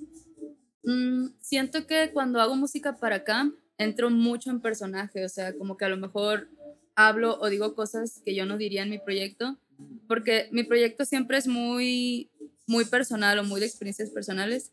O sea, a veces sí entro en, en personaje, obviamente, como todos los artistas siento, pero siento que en los camps me puedo salir mucho más, ¿sabes? Como, como que tengo, a, a la vez como que si se puede decir limitante el que te encarguen como estas especificaciones, a la vez es más libertad en decir, bueno, esto no es Faux de Kush, es, o sea, sí, pero Faux de Kush para esto, no Faux de Kush para Faux de Kush. No sé si hace sentido lo que digo, Claro, ¿sabes? tienes la, la posibilidad de pintar por fuera de las Ajá. líneas, donde a veces también como que te pica y quieres hacer música para eso. Que, ajá, exacto. Que te digo, a veces también en mi música tengo esa libertad, pero siento que lo aterrizo de distinta manera, ¿sabes? O sea, como que puede que si, si yo hiciera una canción que habla de algo que no soy, no me sentiría cómoda poniéndolo en mi proyecto.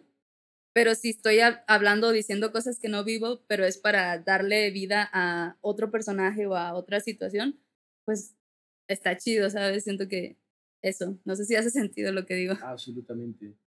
¿Qué se siente ser músico?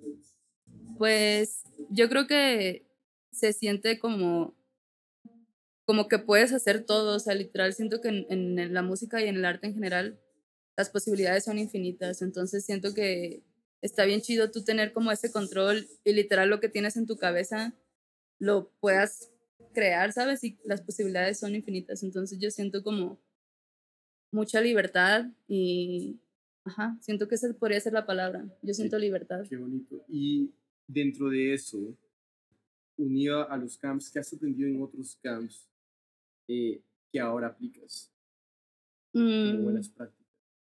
Yo creo que no, mi personalidad siempre ha sido cuando trabajo con gente, la, la verdad a mí siempre me gusta que todos demos ideas y siempre he sido como que, no sé, la idea que, que sea la mejor es la que gana, no necesariamente lo que yo quiero. Siento que eso ya lo sabía y aquí lo reforcé, como que pues he aprendido a trabajar en equipo, pero te digo, no es algo con lo que batallaba, pero como en algo más personal que sí puedo decir es como que ya se me, se me quitó la vergüenza de dar, o sea, antes como que siempre me, me daba el síndrome del impostor y como que mis ideas siempre era como, me tardaba mucho en expresar una idea y casi siempre son, era buena, ¿sabes? Solo me tardaba y era mi miedo y siento que ahora he aprendido a, a- o sea, lo pienso, lo digo y si está chido, qué bueno y si no, no, pero ya no tengo esa vergüenza y esa, ajá, como inhibición que tenía antes, pues. Siento que mucha gente batalla con ello. y Si no te molesta, me gustaría hacer una pregunta al respecto. O sea, ¿cómo superaste esa voz interna y simplemente ya tener la capacidad de decir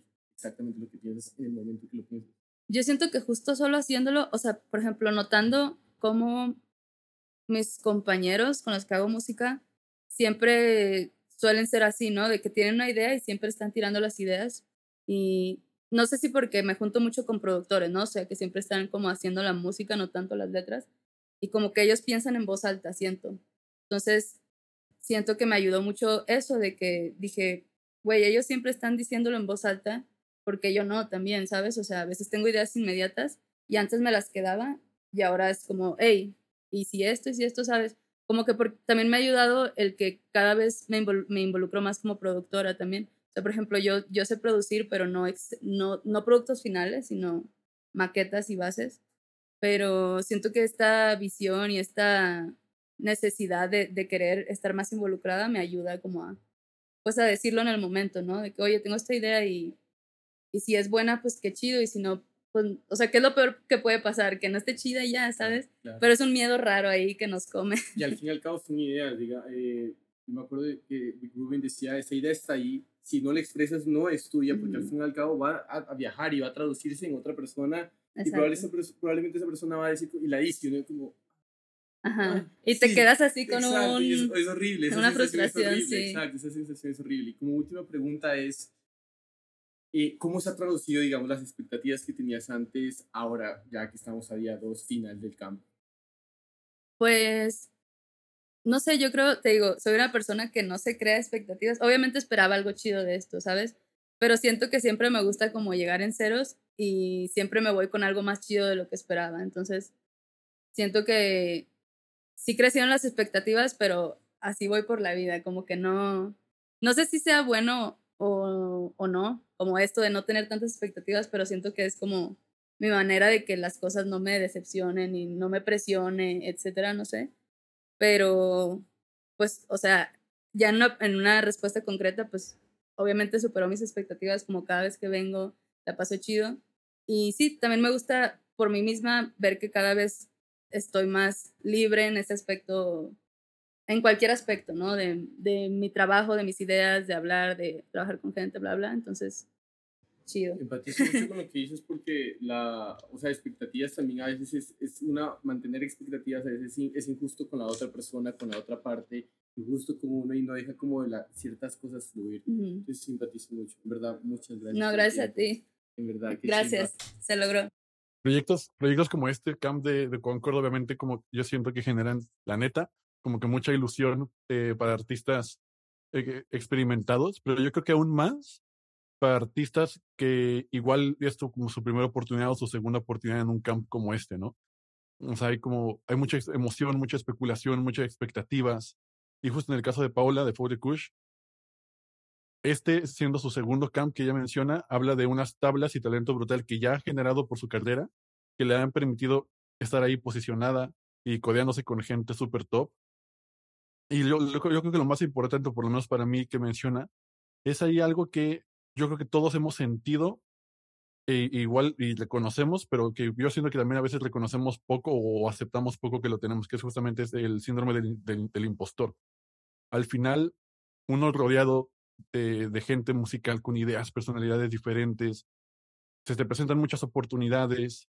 Y, o sea, son cosas que pasan enfrente de tus ojos y no te das cuenta cuando ya llegas a, como cierta posición, a cierto lugar y no sabes qué está sucediendo. Después te llegas a enfrentar a estos tipos de nuevos, nuevos tipos de retos y, cuesta llegar a, asimilar los logros que uno está consiguiendo o, creérsela, ¿no? O sea, literalmente como que yo siento que todos nos hemos enfrentado a esto y Pablo lo explica muy bien en su caso, ¿no? O sea, eh, me pongo en, en sus zapatos, eh, al estar en el estudio rodeado de gente así, tiene que soltar ideas. O sea, ella está ahí para aportar ideas, para aportar talento.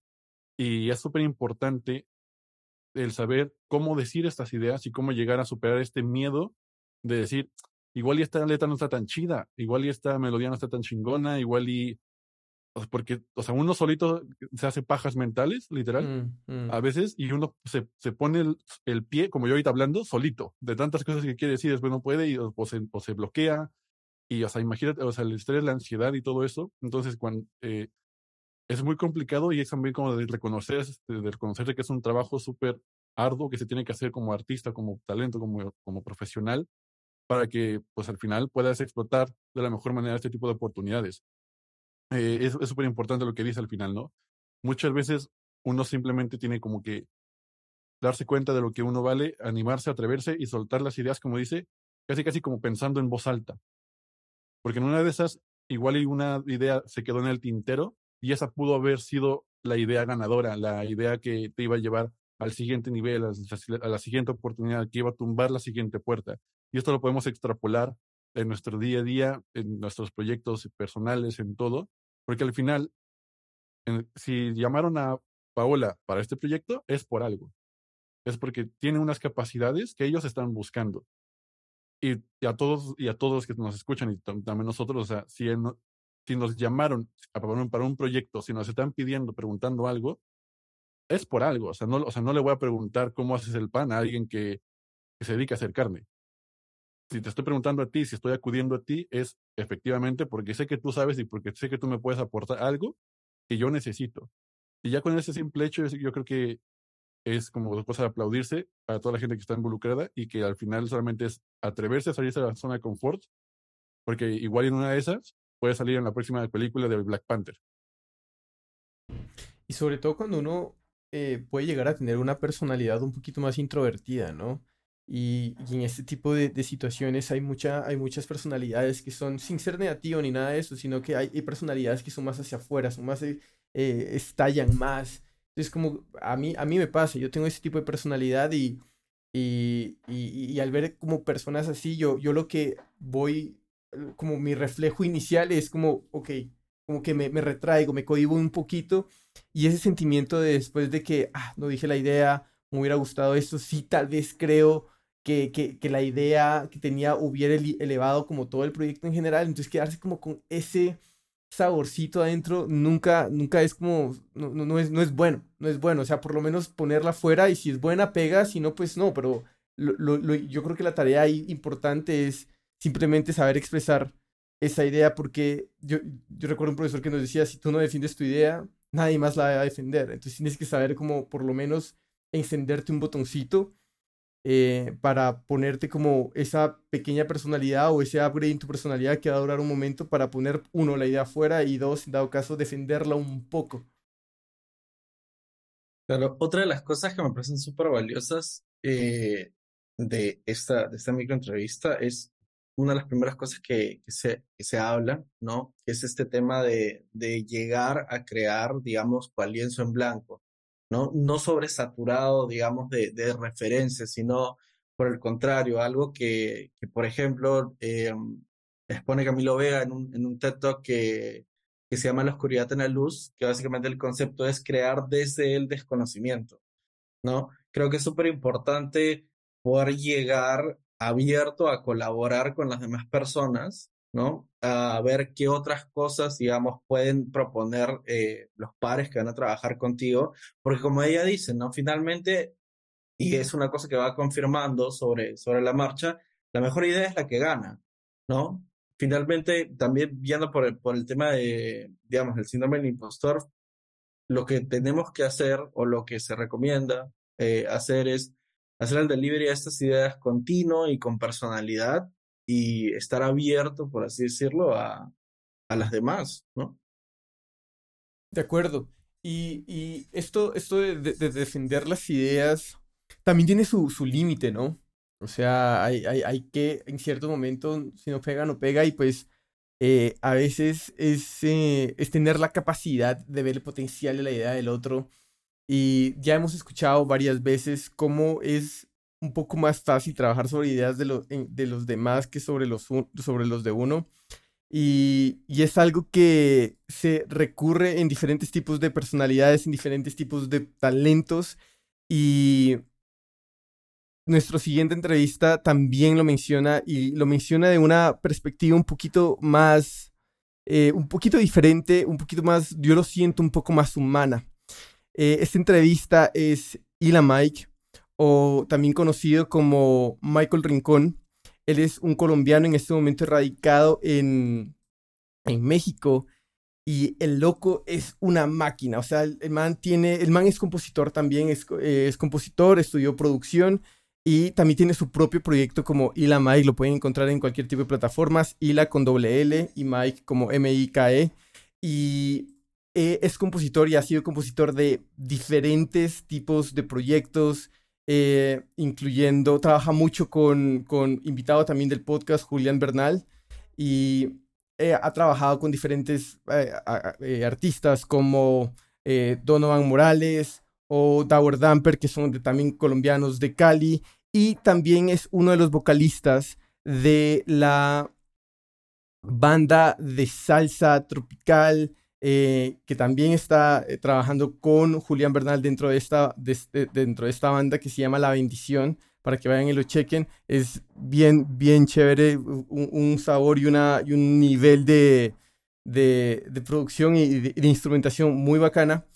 Y yo me acuerdo cuando estábamos en, en, en el, en el campamento y de repente tú escuchas en el estudio, weón, un man cantando salsa. Así, o sea, voz alta dándolo y de repente escuchas otra persona rapeando. Y del boot solo sale una persona. Y es este loco. O sea, es, es, es, es un, ta- es un talento, es un talento muy bacano. Vamos a escuchar la, la, la conversación que tuvimos con él y seguimos hablando al respecto. Bueno.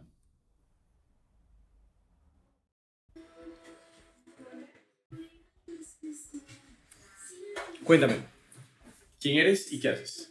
Ok, bro, yo soy Ila Mike, soy eh, cantante y compositor de Colombia, nací en Bogotá, y me vine a México hace cuatro años, que fue como empe- que empecé como a hacerlo ya en serio. ¿Cuál es tu rol en este campo? Aquí estoy como compositor, Ok. estoy escribiendo y, ah, bueno, también como artista, porque estoy participando en las canciones también, como cantando, pues grabando. Entonces, ¿Y es tu primera vez en un camp? No, ya con Concord hicimos uno el año pasado, eh, muy interesante también.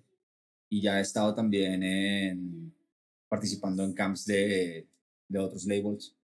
Sí, está una chimba, parce, la verdad. Y digamos, quería saber un poco de las expectativas, digamos, ¿tenías algún tipo de expectativas? Sé que no era tu primera vez, entonces no sé cómo manejas los nervios en ese momento, pero ¿con qué tipo de mentalidad viniste a este campo? Mm, Pues realmente como que trato de no tener expectativas porque siempre, siempre es como, digamos, los primeros camps que he hecho, era yo netamente como compositor, o sea, escribiendo para, para otra gente y como para sus proyectos. Aquí, por ejemplo, para este camp, que lo venían comentando un poco por, por, por correos, como que venían avisando que no era para un proyecto artístico como tal. Entonces ya te imaginabas que, que podían salir como jingles o cosas por ese estilo. Entonces, pues estaba, estuvo divertido, la verdad. Y previamente cuando vas a ir a un camp, ¿cómo es tu preparación? ¿Haces algún tipo de preparación o prefieres llegar como en blanco y lo que salga ahí eh, in situ? Sí, la verdad, llego, llego en blanco, llego en blanco con, con lo que salga. Trato como de, esa preparación como que de mantenerla día a día y, no, no importa que haya un campo o no haya, ¿sabes? O sea, como que el día que haya algo, que no te tome eh, caliente, ¿sabes? Es como entrenar, como que siempre en mi casa estoy escribiendo, improvisando, eh, con mis amigos estamos también dándole, ¿sabes? Siempre estamos en, en, en calor, en movimiento. Entonces, cuando hay camps, pues ya llegas como preparado, está bacano, la verdad, no, no estás como en ceros, puedes llegar a aportar algo en la medida en la que, en la que más le metes a tu proyecto, la verdad. Y ahorita es- cuando estábamos hablando cinco minutos antes, estabas comentando la diferencia que era escribir canciones para, en este caso, el camp o tus proyectos personales. ¿En qué, en qué resaltarías esas diferencias? Eh, justo en el, en el tema de que no sabes realmente qué es lo que va a pasar, ¿sabes? Eh, como que en tu proyecto ya tienes una idea, aunque a veces no, no sepas qué quieres hacer, como que ya tienes una idea, un estilo, que estás ya, ya sabes a, a, a dónde enfocar lo que vas a hacer. Pero aquí es completamente nuevo, salían cosas como, eh, no sé, vamos a hacer esto- estos ritmos, ritmos que tal vez no haces en, en, en- habitualmente, ¿sabes? En lo que tú haces para tu proyecto personal, por ejemplo. Y eso está muy interesante porque eso realmente te saca de tu zona de confort. Entonces, como compositor, como artista, creces, te expandes cuando estás en, en retos así de cosas completamente nuevas, con temáticas completamente diferentes a lo que escribes, otros estilos de música. Eso está una chimba, la verdad. Además, se siente bacano porque es como si estuvieras usando las herramientas que ya tienes, pero simplemente de otra manera que probablemente en tu proyecto personal no lo, no lo harías. Exacto, exacto. Y aprendes un montón con, de, de toda la gente con la que participas, ¿sabes? O sea, realmente eh, se, se presta para absorber un montón de, de nuevas ideas, de renovarte, ¿sabes? Está, está buenísimo. Siempre me han parecido muy interesantes los camps. Son un ejercicio muy cool. Y, por ejemplo, eh, dentro de otros camps, ¿qué, qué buenas prácticas has cogido y has aprendido que la aplicas, di- digamos, en, en diferentes camps, en otros camps, en este camp? Creo que lo más importante de los camps es como aprender a llevarse con la gente, porque no hay ideas malas, pero de repente todo el mundo piensa que su idea es la mejor idea. Entonces, como aprender a de repente entrar en esos debates, o sea, como dejar fluir, a- incluso a veces soltar las ideas que tú tienes, ¿sabes? No me caso con mis ideas en los camps, porque pues se trata de, de hacer algo, es como un experimento entre varios, entonces, no sé, si por ejemplo yo le quiero poner más sal a algo, pero me dicen no, no le pongas tanta sal, ya, pues no le pongo tanta sal, no me voy a clavar, ¿sabes? No, en esta parte, esta melodía debería cambiar, cambiémosla, ¿sabes? Igual también eh, tú estás puesto para, para opinar y al final se llega a algo, la verdad, con la gente con la que, la gente que estuvo en este camp, pues son personas que están bien abiertas también mentalmente, entonces nunca sentí que hubiese como, no sé, como que fuese difícil, más bien hizo que el ambiente fuese muy divertido y pues permitió que salieran cosas bastante interesantes, la verdad. Además, se siente que es bacano que todo el mundo esté en el mood que se está haciendo esto por la música como tal, por el proyecto como tal o por, el, ese, por esa canción final que por uno mismo, ¿no? Exacto, o sea, exacto, exacto, exacto. Eh, justo es lo más importante, separarte de ti de el producto final de la canción. O sea, lo más importante es, es la filosofía de la canción, es lo más importante. Eso es lo más importante. Cuando tienes eso en cuenta, de repente ya no te clavas tú con querer hacer, no, pues yo quiero escribir esto, o yo quiero que el coro sea así, o yo quiero que sea así. Si le funciona la canción, va. Si no le funciona, tienes que aprender a soltar y, y veamos qué es lo mejor para la canción, ¿sabes? ¿Qué se siente hacer música? Ahora de música, pues es una chimba, weón, porque es como un momento que tenemos en, lo, en donde queremos eh, aplicar la mayor cantidad de estética en un entorno, ¿sabes? En un ambiente. Eh, te vuelves muy sensible a la hora de hacer música. Estás pensando en, en deleitarte sonóricamente, por ejemplo, ¿sabes? Eh, es muy interesante lo que ocurre mentalmente. Y ahí he llegado a pensar que está increíble que toda tu vida sea una obra de arte, porque entonces, no sé, ir al baño, puedes ir al baño en este mood, ser creativo todo el tiempo, ¿sabes? Estás en modo creativo.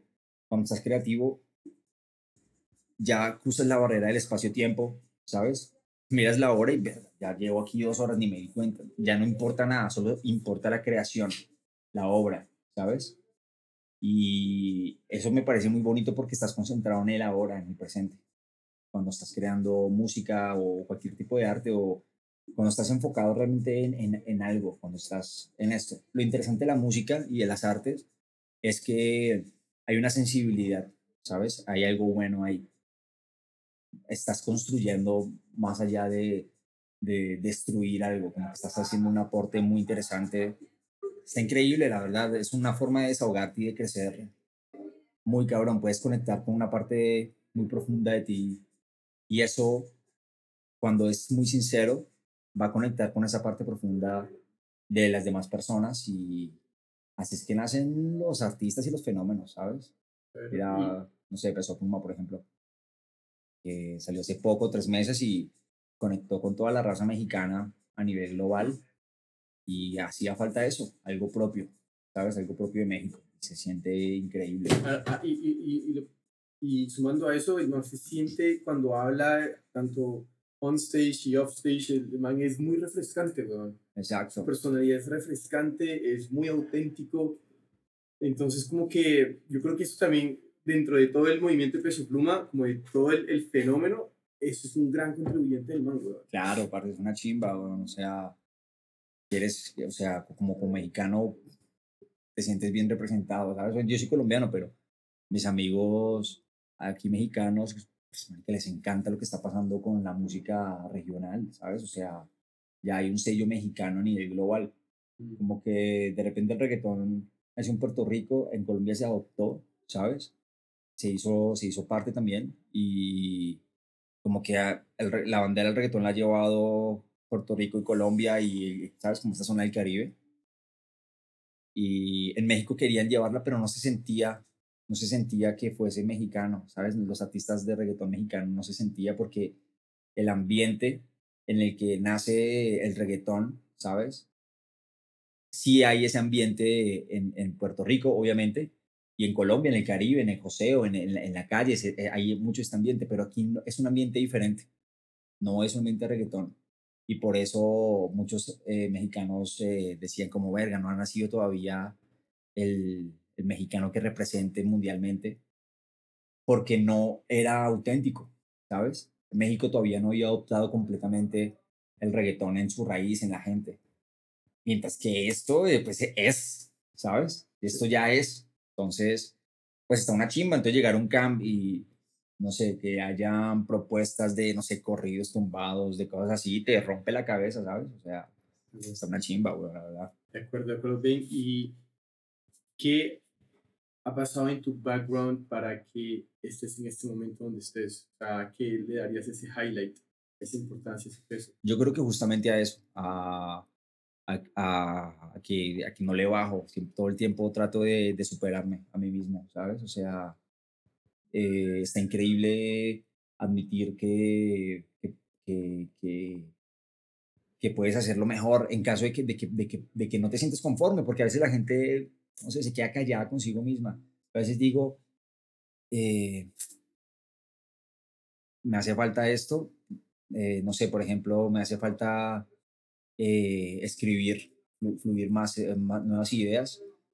Me pongo para la tarea, me pongo para la tarea, me pongo a, a improvisar, ¿sabes? A, a practicar eh, el freestyle, a practicar eh, escuchando eh, escritores muy vergas, ¿sabes? Eh, de la música, de lo que sea, ¿sabes? Y te refrescas, aprendes de qué manera escriben, cómo cierran los versos, cómo cierran los punchlines. Y aprendes, bro, aprendes, aprendes, aprendes. Esto no hay que verlo con hate, no tienes que compararte con nadie, ¿sabes? Aprendes todo el tiempo y eso es una chimba, ¿no? Que no alcanzo a llegar a esta nota. Bueno, ponte para la tarea, ponte a estudiar, ponte a estudiar técnica vocal, weón, te va a llegar. Y es, en- a- a- o sea, se siente, o sea, una persona es, es, es el que está estudiando y que está dándole a lo Kobe Bryant, Michael Jordan, o sea, tienes que estar ahí practicando para que te salga esa jugada increíble. La gente piensa que eso te salió porque la hiciste así, pero no, papi, es disciplina y darle, weón. Y como es algo que lo disfruto, pues, pues, marica, no hay manera de que, de que no sea cada vez mejor, weón. No estoy aquí obligado haciendo música, me encanta hacerlo, parce, me encanta, me encanta saber que puedo dar algo más, ¿sabes? La verga, que la verga. O sea, y, y como tanto disfrutas de hacerlo, yo creo que en algún momento como que también empieza a, a tanto lo profesional invade lo personal en algún momento. Y entonces ya la, la línea es, casi ya no hay línea, ¿no? Me imagino. Sí, es una locura. O sea, ya vives en, est- vives en, en- en esto todo el tiempo. Y, y hay, hay momentos donde obviamente sucede, ¿sabes? No, no, no, no, no, no soy la excepción en este caso. Hay una presión obviamente actual como en- entre los artistas que estamos empezando de querer pegar, ¿sabes? De que queremos ya vivir de esto, de estar viendo cómo hacer dinero en otra parte, como que pensamos que ese es el objetivo, ¿sabes? Y, y, esa, y esa ansiedad que luego te da por, por el dinero, si no lo controlas, se puede llegar a invadir tu parte creativa. Y llega la frustración y llegan otros sentimientos que en realidad no tienen nada que ver, ¿sabes? O sea, es importante luego poder separar eso y que tengas un espacio dentro de tu vida de humano fuera de, de la música, ¿sabes? Donde, ok, todo esto que aprendiste haciendo en la música, ahora tienes que aplicarlo en tu vida cotidiana. Que es lo que te decía de esta parte creativa, aplicarlo en cualquier otro aspecto de tu vida. O sea, si, tienes, si arreglaste esta canción, arregla el problema que tienes con tus padres, güey. Arregla el problema que tienes con, no sé, con lo que sea, bueno, ¿sabes? O sea, la- no, no te claves, solo, solo arréglalo y ya, si tienes que aprender a soltar, tienes que aprender a soltar, tienes que mantener presente y dejar de querer controlar eh, las situaciones, porque cosas que se salen de tus manos y, y a veces esa ansiedad puede llegar a perturbar tu creatividad como músico y pues bueno, son etapas en las que, en las que creo que todos pasamos por esas etapas y entre más enfocado te mantengas y, y más chimba, cuando se presentan esas etapas, pues las, las enfrentas más maduro, ¿sabes? Entonces, pues bueno, ahí vamos. Y mi última pregunta es, recordando la primera, una de las primeras preguntas que era como las expectativas con las que tú llegaste, ahora que ya estamos al final del camp día 2, eh, ¿cómo, ¿cómo te sientes? ¿Cómo, cómo, ¿Cómo ves esos resultados? Digamos, la idea con la que llegaste y ahora con la que te vas, el sentimiento con el que te vas. No, pues está brutal, parce, la verdad, o sea, estuvo muy divertido, eh, conocí gente increíble, gente que venía de otras partes, gente de Estados Unidos, con unos flows increíbles, eh, hay un montón de gente que admiro en el camp, entonces para mí fue como brutal poder compartir eh, el mismo camp, en el mismo camp con ellos, ¿sabes? Está interesante como, ah, estoy aquí donde también está Lucho SSJ, weón, qué pedo. Estoy aquí donde también está Cosi, ¿sabes? Eh, no sé, está cabrón, Get Ultra. Está una chimba, weón. Realmente date cuenta que eh, te tuvieron en cuenta para estar al lado de, de gente que admiras, ¿sabes? Entonces, pues, parce, para mí eso es una chimba ya, weón. Entonces, pues nada, darla, weón, y justo como ser tú, weón, ser tú. Entre más real seas, parce, te va a salir más chimba, weón. Querido, muchísimas Parce, no, brutal, papi, brutal. Es, es, es bien chévere cómo diferentes perspectivas empiezan a, a unirse, como en, en, en formas de trabajo, en, en formas de respetar otras ideas. Y más sobre lo que ya se ha dicho, lo que yo quiero resaltar es cómo Elon Mike como persona es consciente de sí mismo y es consciente para mejorar en su trabajo, para, me- se nota, o sea, y lo dice, para mejorar en su trabajo, para mejorar en su vida y es seguro que es un del tipo de personas que empieza a extrapolar prácticas y aprendizajes a relaciones personales, profesionales y, y, y hace la diferencia. Y cuando lo juntas con otro de los elementos que él menciona, que es la disciplina, de que es lo que estábamos eh, hablando en un principio con Orestes, que era ese trabajo acumulado, que hace que a toda hora tengas el tanque lleno, que tengas los músculos calientes, que al momento de hacer tu desempeño estés con tu mejor tipo de juego. Eh, es, es una, es una combinación, yo diría, muy peligrosa, pero en el mejor sentido posible, porque te hace, te hace rápido, te hace eh, eh, auténtico también, porque eso es, eso es algo muy refrescante también en, en las personas. O sea, yo me acuerdo una vez haber leído que una de las cosas más bonitas del ser humano es, es su mente, por, por, por, de por sí, por lo único que puede llegar a ser. Y a veces yo creo que en el desarrollo, no sé, no sé si esto pasa en el desarrollo artístico, pero digamos en el desarrollo como persona, llega un momento en que es difícil como ser un eh, encontrar como esa voz auténtica de uno y ver que es un proceso, no sé, y aquí por favor cuéntenme si coinciden o no, o la gente allá afuera, artistas, si, si es así o no, encontrar su voz auténtica como artista podría llegar a ser otro tipo de proceso. Entonces, esa, es, esta combinación se me hace muy bacano y, y es, y es chévere ver cómo él también lo ha visto, por ejemplo, y lo, se, se nota que es un trabajo mental que el man ha hecho, digamos, cuando lo extrapoló a, a, a Peso Pluma, donde vio esa, esa representación mexicana que probablemente por un tiempo había hecho falta.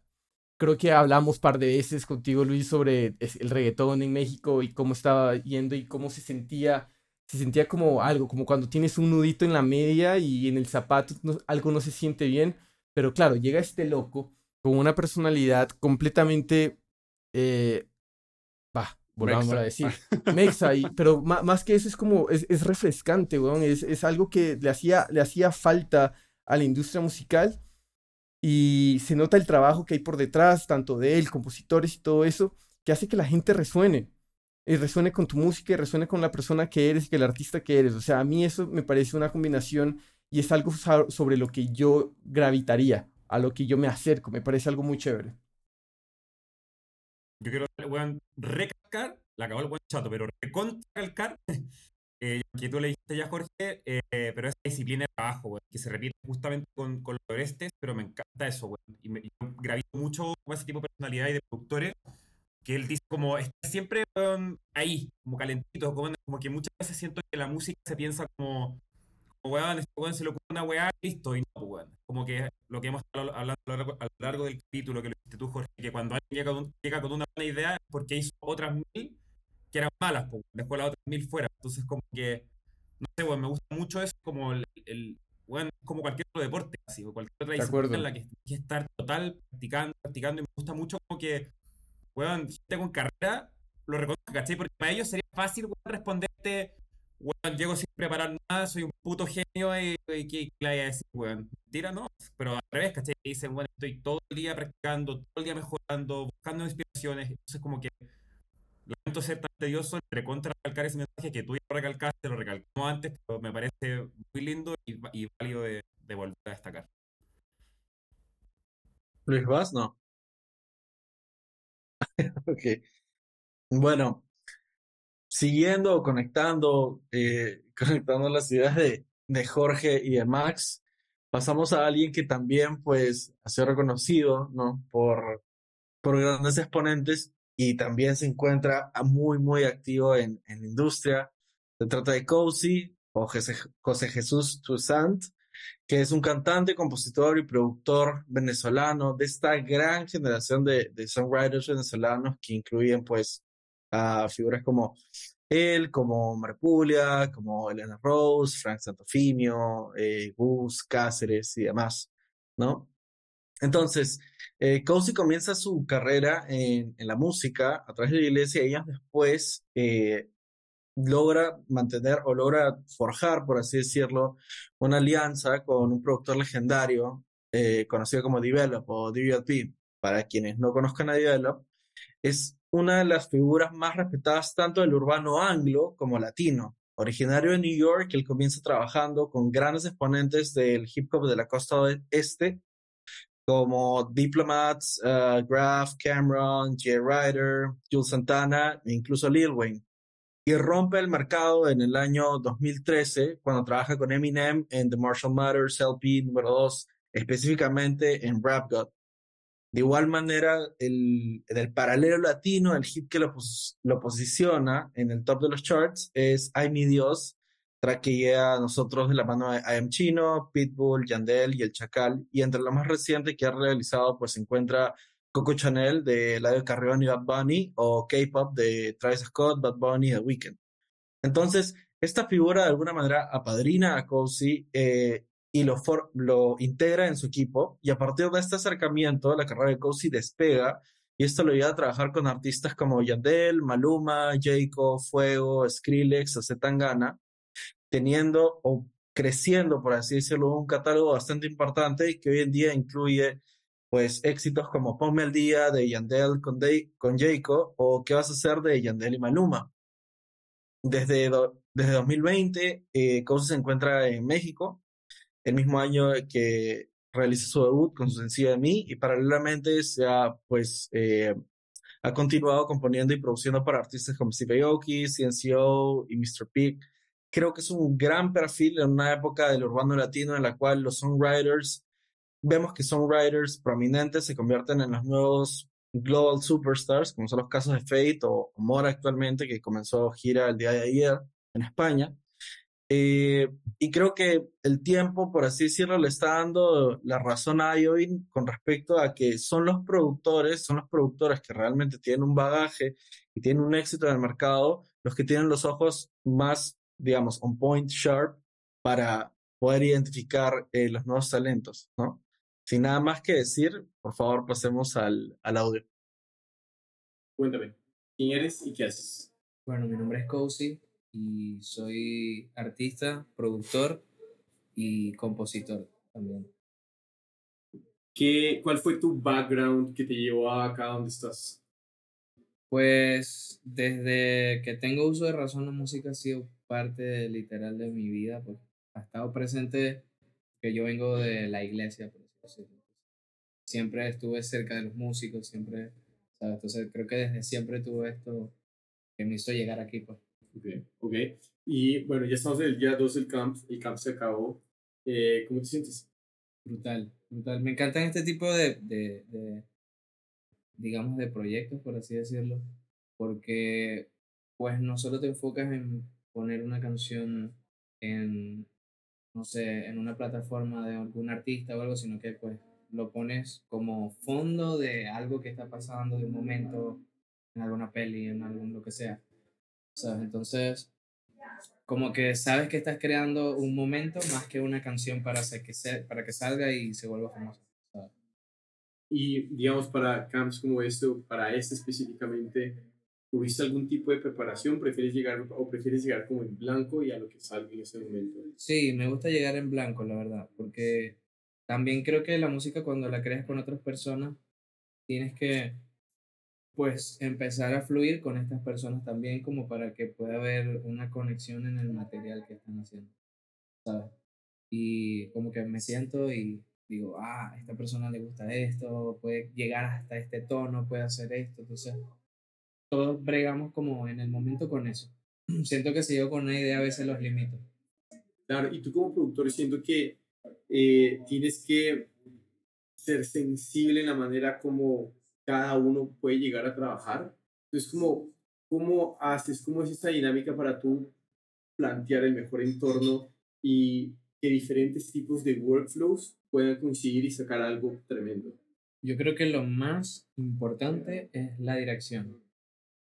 Si siempre hay una persona en el grupo que pues se le ocurre una idea y de esta idea partimos. Puede ser yo, puede ser el compositor, puede ser quien sea. Y pues ya de ahí dirigimos la idea porque se tiene una visión clara de cómo podría funcionar y la gente ya sabe lo que puede aportar, porque saben cómo va la idea. ¿sabes? Entonces, por eso creo que lo mejor es la dirección, lo más importante, porque es a donde va la canción y ya todos aportan su parte. Y, por ejemplo, ¿cuál es la diferencia al momento de producir para un camp como estos o producir para proyectos de artistas? ¿Cuáles son esas, ¿Cuál es esa diferencia al cual, a la cual tú le darías como la relevancia más grande? Pues la, la diferencia, yo diría que pues los artistas, como te dije antes, tienen como otro enfoque hacia la música y pues tiene, un, tiene una forma de hacerse ese tipo de música. En cambio aquí en el campo no hay, no hay ese tipo de reglas ni parámetros, hay otros parámetros. Entonces, trabajas la música desde otra perspectiva que no es pensar pues en el proyecto de un artista, ¿sabes? Por así decirlo. Piensas en millones de personas que van a ver ese producto cuando esté listo, literal. Y, por ejemplo, ¿cuál es la, la forma en la que... No, vamos con esto mejor. ¿Qué se siente ser música?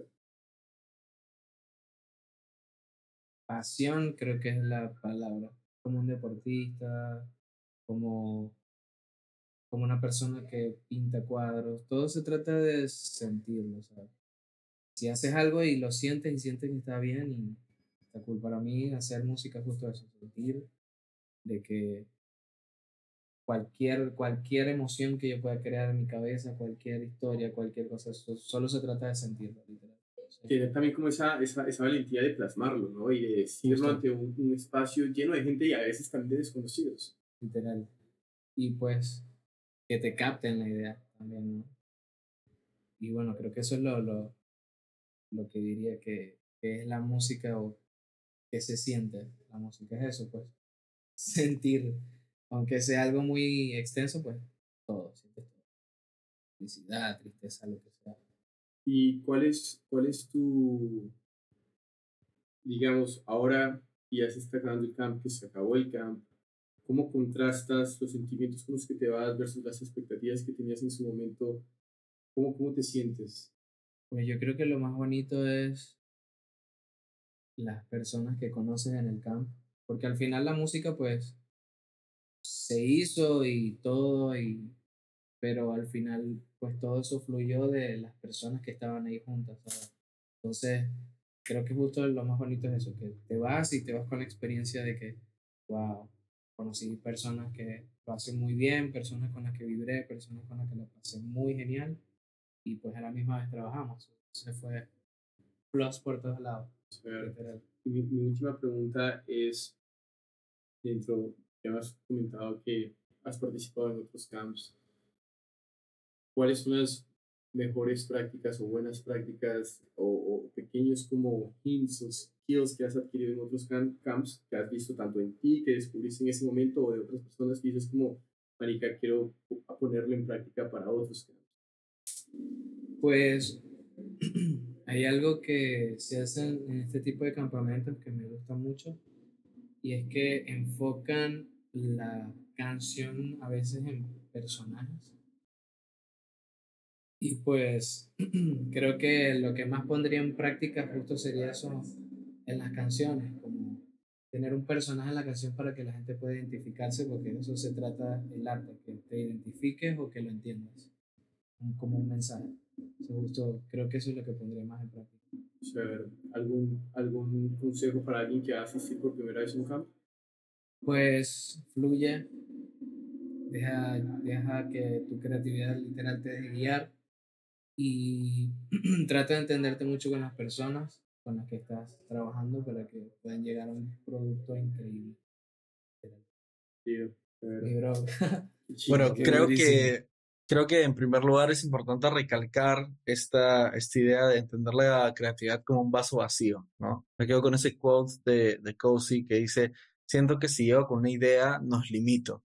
Entonces, se entiende la, crea- la creatividad como un resultado de, de estar abierto a recibir información que los demás tienen que ofrecer y no como resultado de, de una saturación de información previa, por así decirlo, a la experiencia en sí que, que es el camp, ¿no? Eh, por otro lado, creo que también es súper importante recalcar los, las dos estrategias, por así decirlo, que, que él menciona sobre eh, crear música en comparación a, su- proyecto artista para, eh, para una producción audiovisual, ¿no? Entonces, en primer lugar, habla, por ejemplo, de componer en función de crear un momento, es decir, reforzar algo propuesto por la narrativa, tal vez, del proyecto audiovisual.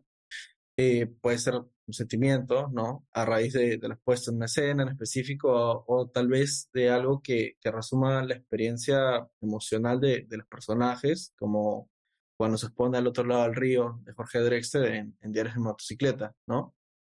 También habla de un enfoque en el cual, o una estrategia en la cual se, digamos, se dirige la composición en torno a la creación de un personaje, ¿no? Que esto facilita que el oyente o la audiencia se vea reflejada en esa personificación y puede identificarse con las vivencias de, la misma, ¿no? Creo que más allá, digamos, de, de, de la sociedad de, cine con música, ¿no? O de, digamos, de productos audiovisuales con música, creo que hay obras increíbles en el repertorio latino que más allá de estar ligadas a una producción audiovisual, son evidencia irrefutable de, de la convención a Cozy, ¿no? Y en diferentes latitudes, en diferentes géneros. Tienes, por ejemplo, María Landó, que es un, es un landó afroperuano que habla de esta mujer eh, pobre, que se sumía en, el eh, en su trabajo miserable, que no le permite soñar. O tienes canciones legendarias como Pablo Pueblo, que creo que representa a casi todos los latinoamericanos, ¿no? Que es la personificación de Rubén Blades, de, de este hombre que se ve pues tremendamente frustrado por las promesas que los políticos no pueden cumplir, ¿no? A mí me gusta cómo, cómo este, estos camps como que retan un poquito a los artistas y les proponen una nueva forma en la cual hacer un approach a componer canciones. Siento que como ejercicio mental este, es súper importante que, ah, o sea, sobre todo para luchar con el bloqueo mental, con el bloqueo creativo que a veces un artista puede llegarse a enfrentar, el hecho de participar en situaciones en donde, ok, la canción no va de mí, ahora le voy a tener que poner voz a un personaje, le voy a tener que poner voz a un acontecimiento, a un evento, a, una, a algo diferente, pero que no soy yo. Siento que ahí automáticamente se abren como diferentes canales neuronales que no habían abierto, por ejemplo, y que también tam- pueden resultar en canciones súper chingonas y que yo creo que más de un- artista después como que lo adop- adopta esta estrategia, esta estrategia para hacer canciones propias suyas para su proyecto. Es lo que, lo que me gusta como de, de todo este planteamiento y Concord y que estamos viendo evidenciado en, en estas conversaciones con, con Cozy, por ejemplo, ahorita. Sin duda que sí, y he repetido la palabra personaje, dirección y artista. Eh, y creo que esas tres palabras engloban perfectamente nuestra última entrevista, querido. Tuviste la suerte de estar con el gran Lucho SSJ. eh, vamos a escuchar ahora, pero para que tengan un poco de contexto, eh, para quienes lo conozcan, Lucho SSJ es un trapero argentino que nació en Buenos Aires, de la provincia de Escobar. Y nada, es un rapero, trapero con tremenda carrera. eh, empezó su carrera a los 14 años. eh, se empezó a hacer fama con el quinto escalón, al igual que muchos otros raperos conocidos de Argentina y de esa generación. Eh, y nada, tiene una, una carrera brutal. Ahora vamos a escuchar el audio. Tiene, nada, para que se hagan una idea, la gente tiene temas con, con Duki, con Pablo Chile, Aguante Chile. Eh, Tini Flex, Nixie y sin ir más lejos también tiene su propia Bizarrap Session. Así que nada, compartió escenarios con, con, con Bad Bunny, etc. Así que nada, vamos a escuchar el audio y después comentamos. Pero qué gran Entonces personaje. vamos de una. Vamos una. Cuéntame, ¿quién eres y qué haces? Eh, nada, soy Lucho CCJ, hago música urbana, hip hop, trap, rap, drill. Eh, nada, rapero. ¿Y cuál es tu rol en este campo? En este camp, eh, componer. eh, bueno, ser la voz también, la voz de las canciones, de algunas cositas pequeñas que necesitan, capaz que necesitan que hable un poco, hablo. Pero nada, yo me dedico a componer y hacer mis propias canciones más que nada, no solo. Yo me dedico a hacer música directamente mía. O sea, compongo y todo lo que compongo es mío, lo saco yo, tengo. nada, gracias a Dios me va bien con esto y nada, estoy muy agradecido por venir al campo. ¿Qué hiciste antes que contribuyó a que llegaras acá? ¿Qué hice antes que contribuyó? Bueno, eh, que te, que, que que te cuente un poco de mi historial, digamos. Bueno, he hecho gira, ahora hace poquito vengo de una gira de España, donde tuvimos nueve fechas. Eh, conocimos la mayoría de España. Eh, he colaborado con gente masiva, digamos, con la mayoría de los artistas de Argentina que están en el top. O sea, Duki, eh, no sé si lo conoces, es muy hermano mío. Ahora voy a sacar un tema con él en su álbum. Eh, también hay muchos artistas grosos de mi primer nivel. Eh, nada, o sea, también he estado en Lollapalooza, Lollapalooza Argentina. He cantado también alguna vez, eh, graciosamente he estado con Bad Bunny cantando en el escenario. Eh, he no sé, he llegado a varios lugares con mi música y siento que, nada, tengo un expediente fino. un expediente Cero, fino. cero. Y, por ejemplo, para este camp, ¿viniste con algún tipo de, no sé, estudio hecho previamente o preferiste llegar como en blanco a lo que venga? Eh, no, tampoco me habían contado mucho, me habían dicho esto va a ser para tal cosa y nada. Y yo dije, bueno, listo, vamos para allá. Y al final, nada. Llegué con la mente en blanco a escuchar cosas porque tampoco yo sabía qué querían, ni tampoco. O sea, estaba en la mía, tranquilo en casa y cuando vamos para México, vamos para México y vamos a hacer las cosas ahí. Pero nada, la verdad está saliendo todo, todo, todo, todo súper y nada.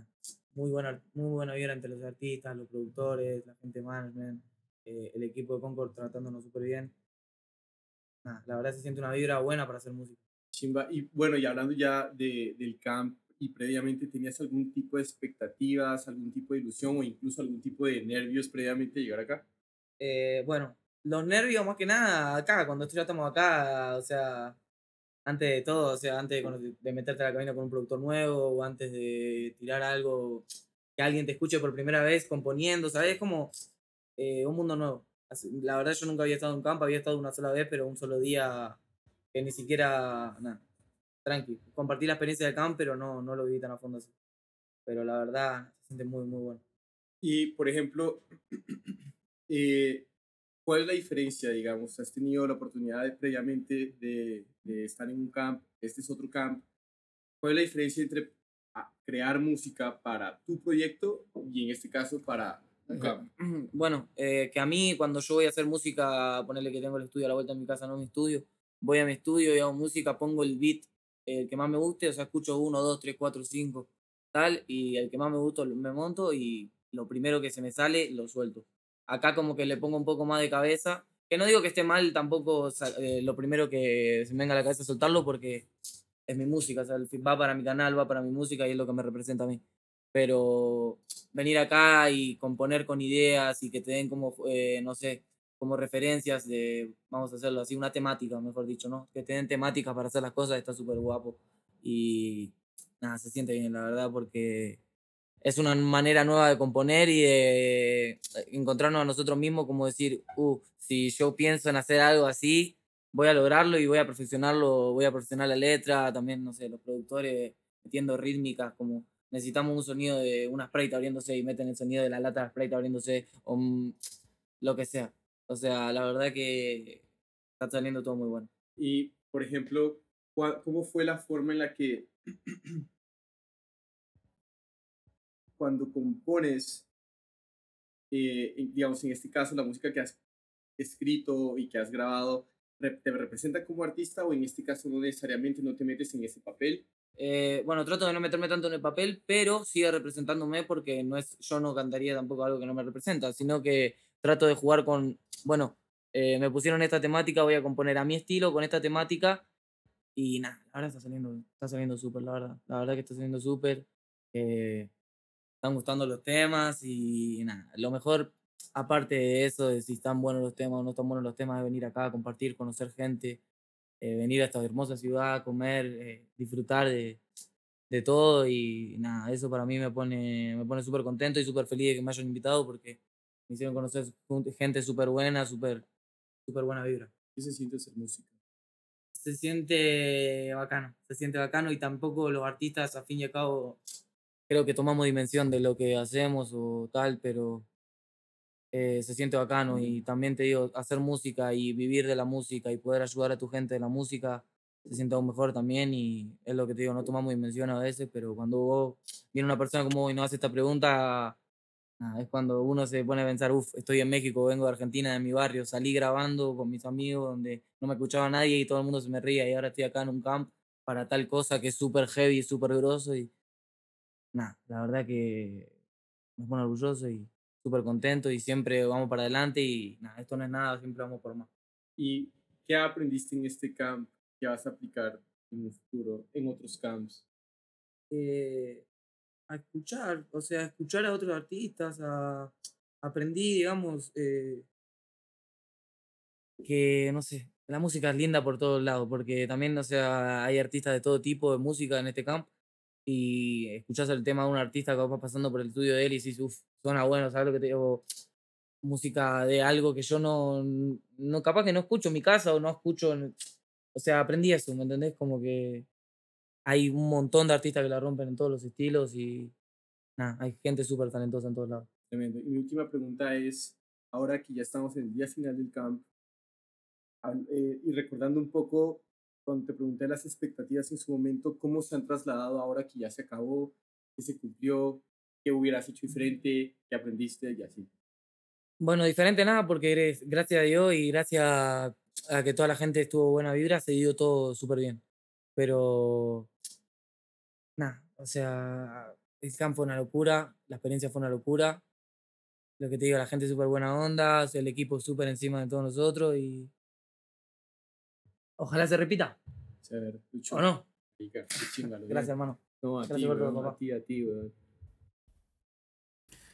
Un grande lucho, weón. Yo lo que más quiero destacar de la conversación que tuviste con él, Jorge, son dos cosas. Uno, eh, como la diferencia que hace él, si bien cuando compone para él, para su proyecto distinto, y para componer para un sin campo, para quizá un tercero, sí dice que es algo que aún así como que lo representa, entre comillas. Entonces, como es una especie como de artista que, y creo que, weón, es muy difícil lo que decir, pero creo que se refleja como en su personalidad, weón. Es como, cuando lo escucho, se escucha como una persona muy auténtica y muy como, no sé, weón, si tú componís para otra persona, claro, si tú componís para otra persona, y no tiene nada malo, hay veces que podría ser algo que quizá a ti no te guste, entender la estética, pero, y lo decís, ¿cachai? Él como que siento que es como una línea en todo y, weón, y siento que lo, lo proyecta en su vida, de hecho, como que se siente muy auténtico y lo encuentro eso, weón, bacán. Y, segundo mensaje, como a destacar, y creo que todavía es más importante, eh, él lo menciona como darle valor, weón, a la carrera que, que ha tenido, weón. Creo que muchas veces muchos artistas, no importa el lugar en el que estés o en el lugar de tu carrera que vayáis, eh, poca- pocas veces como que miramos para atrás y decimos, weón, picha todo lo que hay logrado. Y él, weón, lo destaca en la entrevista y dice, poder ayudar a los míos de la música es como un regalo, weón, máximo. Y creo que, no sé, weón, es un mensaje muy lindo, para, sobre todo para cerrar, weón. em, para que todo esté bien, weón, independiente de si hay en la música o en lo que hagáis, es un mensaje muy lindo como de, weón, decir de repente, siempre estamos mirando muy para adelante, weón, y muy como lo que falta y no hemos mirado lo que hemos logrado. Y creo que ese mensaje lo da él como de forma, igual como decía, tan real y, weón, nada, un grande, realmente un grande.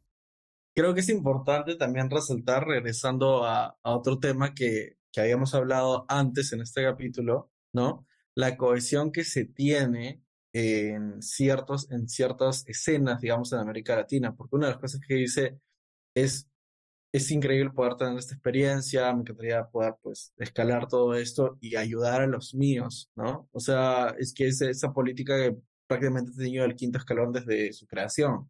¿no? Y que hoy resulta en, estrellas, digamos, mundiales. Entonces me parece súper valioso eso. Ojalá, como, como dije antes, que pues sigamos viendo este tipo de fenómenos, ¿no? De acuerdo, y ya, ya como para ir cerrando, dentro de las cosas con las que yo eh, me quiero ir, hay, hay tres puntos que a mí me, me, me parecen que quiero resaltar y que quiero dejar acá en la mesa. Aquí en este camp hubo todo tipo de tamaño de artistas, desde que están iniciando como aquellos ya establecidos, y de alguna u otra manera eh, ego no había y, todos podían llegar con la idea que era, con la idea que, que, que, que, puede estallar, con los palos que salieron. Al final escuchamos todas las canciones y, marica, o sea, eh, hoy en día tengo esa piquiña que no puedo rascar porque no puedo escuchar esos temas. ¿Sí? Como cuando quieres escuchar una canción en específico, sí. eso me está pasando. Y dicho eso, es, es muy bonito como, uh, como ya pensándolo y ya cerrando, es como una idea que puede salir de una persona se convierte en un elemento en, en, de, del común, donde ya, ya no importa, sí, o sea, ya no, no es como que todo el rato la gente es como, no, sí, es que yo vine con esa idea, no, sí, no, es como que ya la idea está ahí, se construyó, pero pues es, es un trabajo de todos, entonces es como que ese sentido uno de, de expropiación y después llega como que un, un sentido comunal. Eh, es un gran trabajo tanto de la mentalidad que cada uno de los artistas ha hecho como persona, como profesional, y pues la capacidad que ha tenido Concord en encontrar estas personalidades y traerlas en un mismo sitio, combinarlas de esta manera.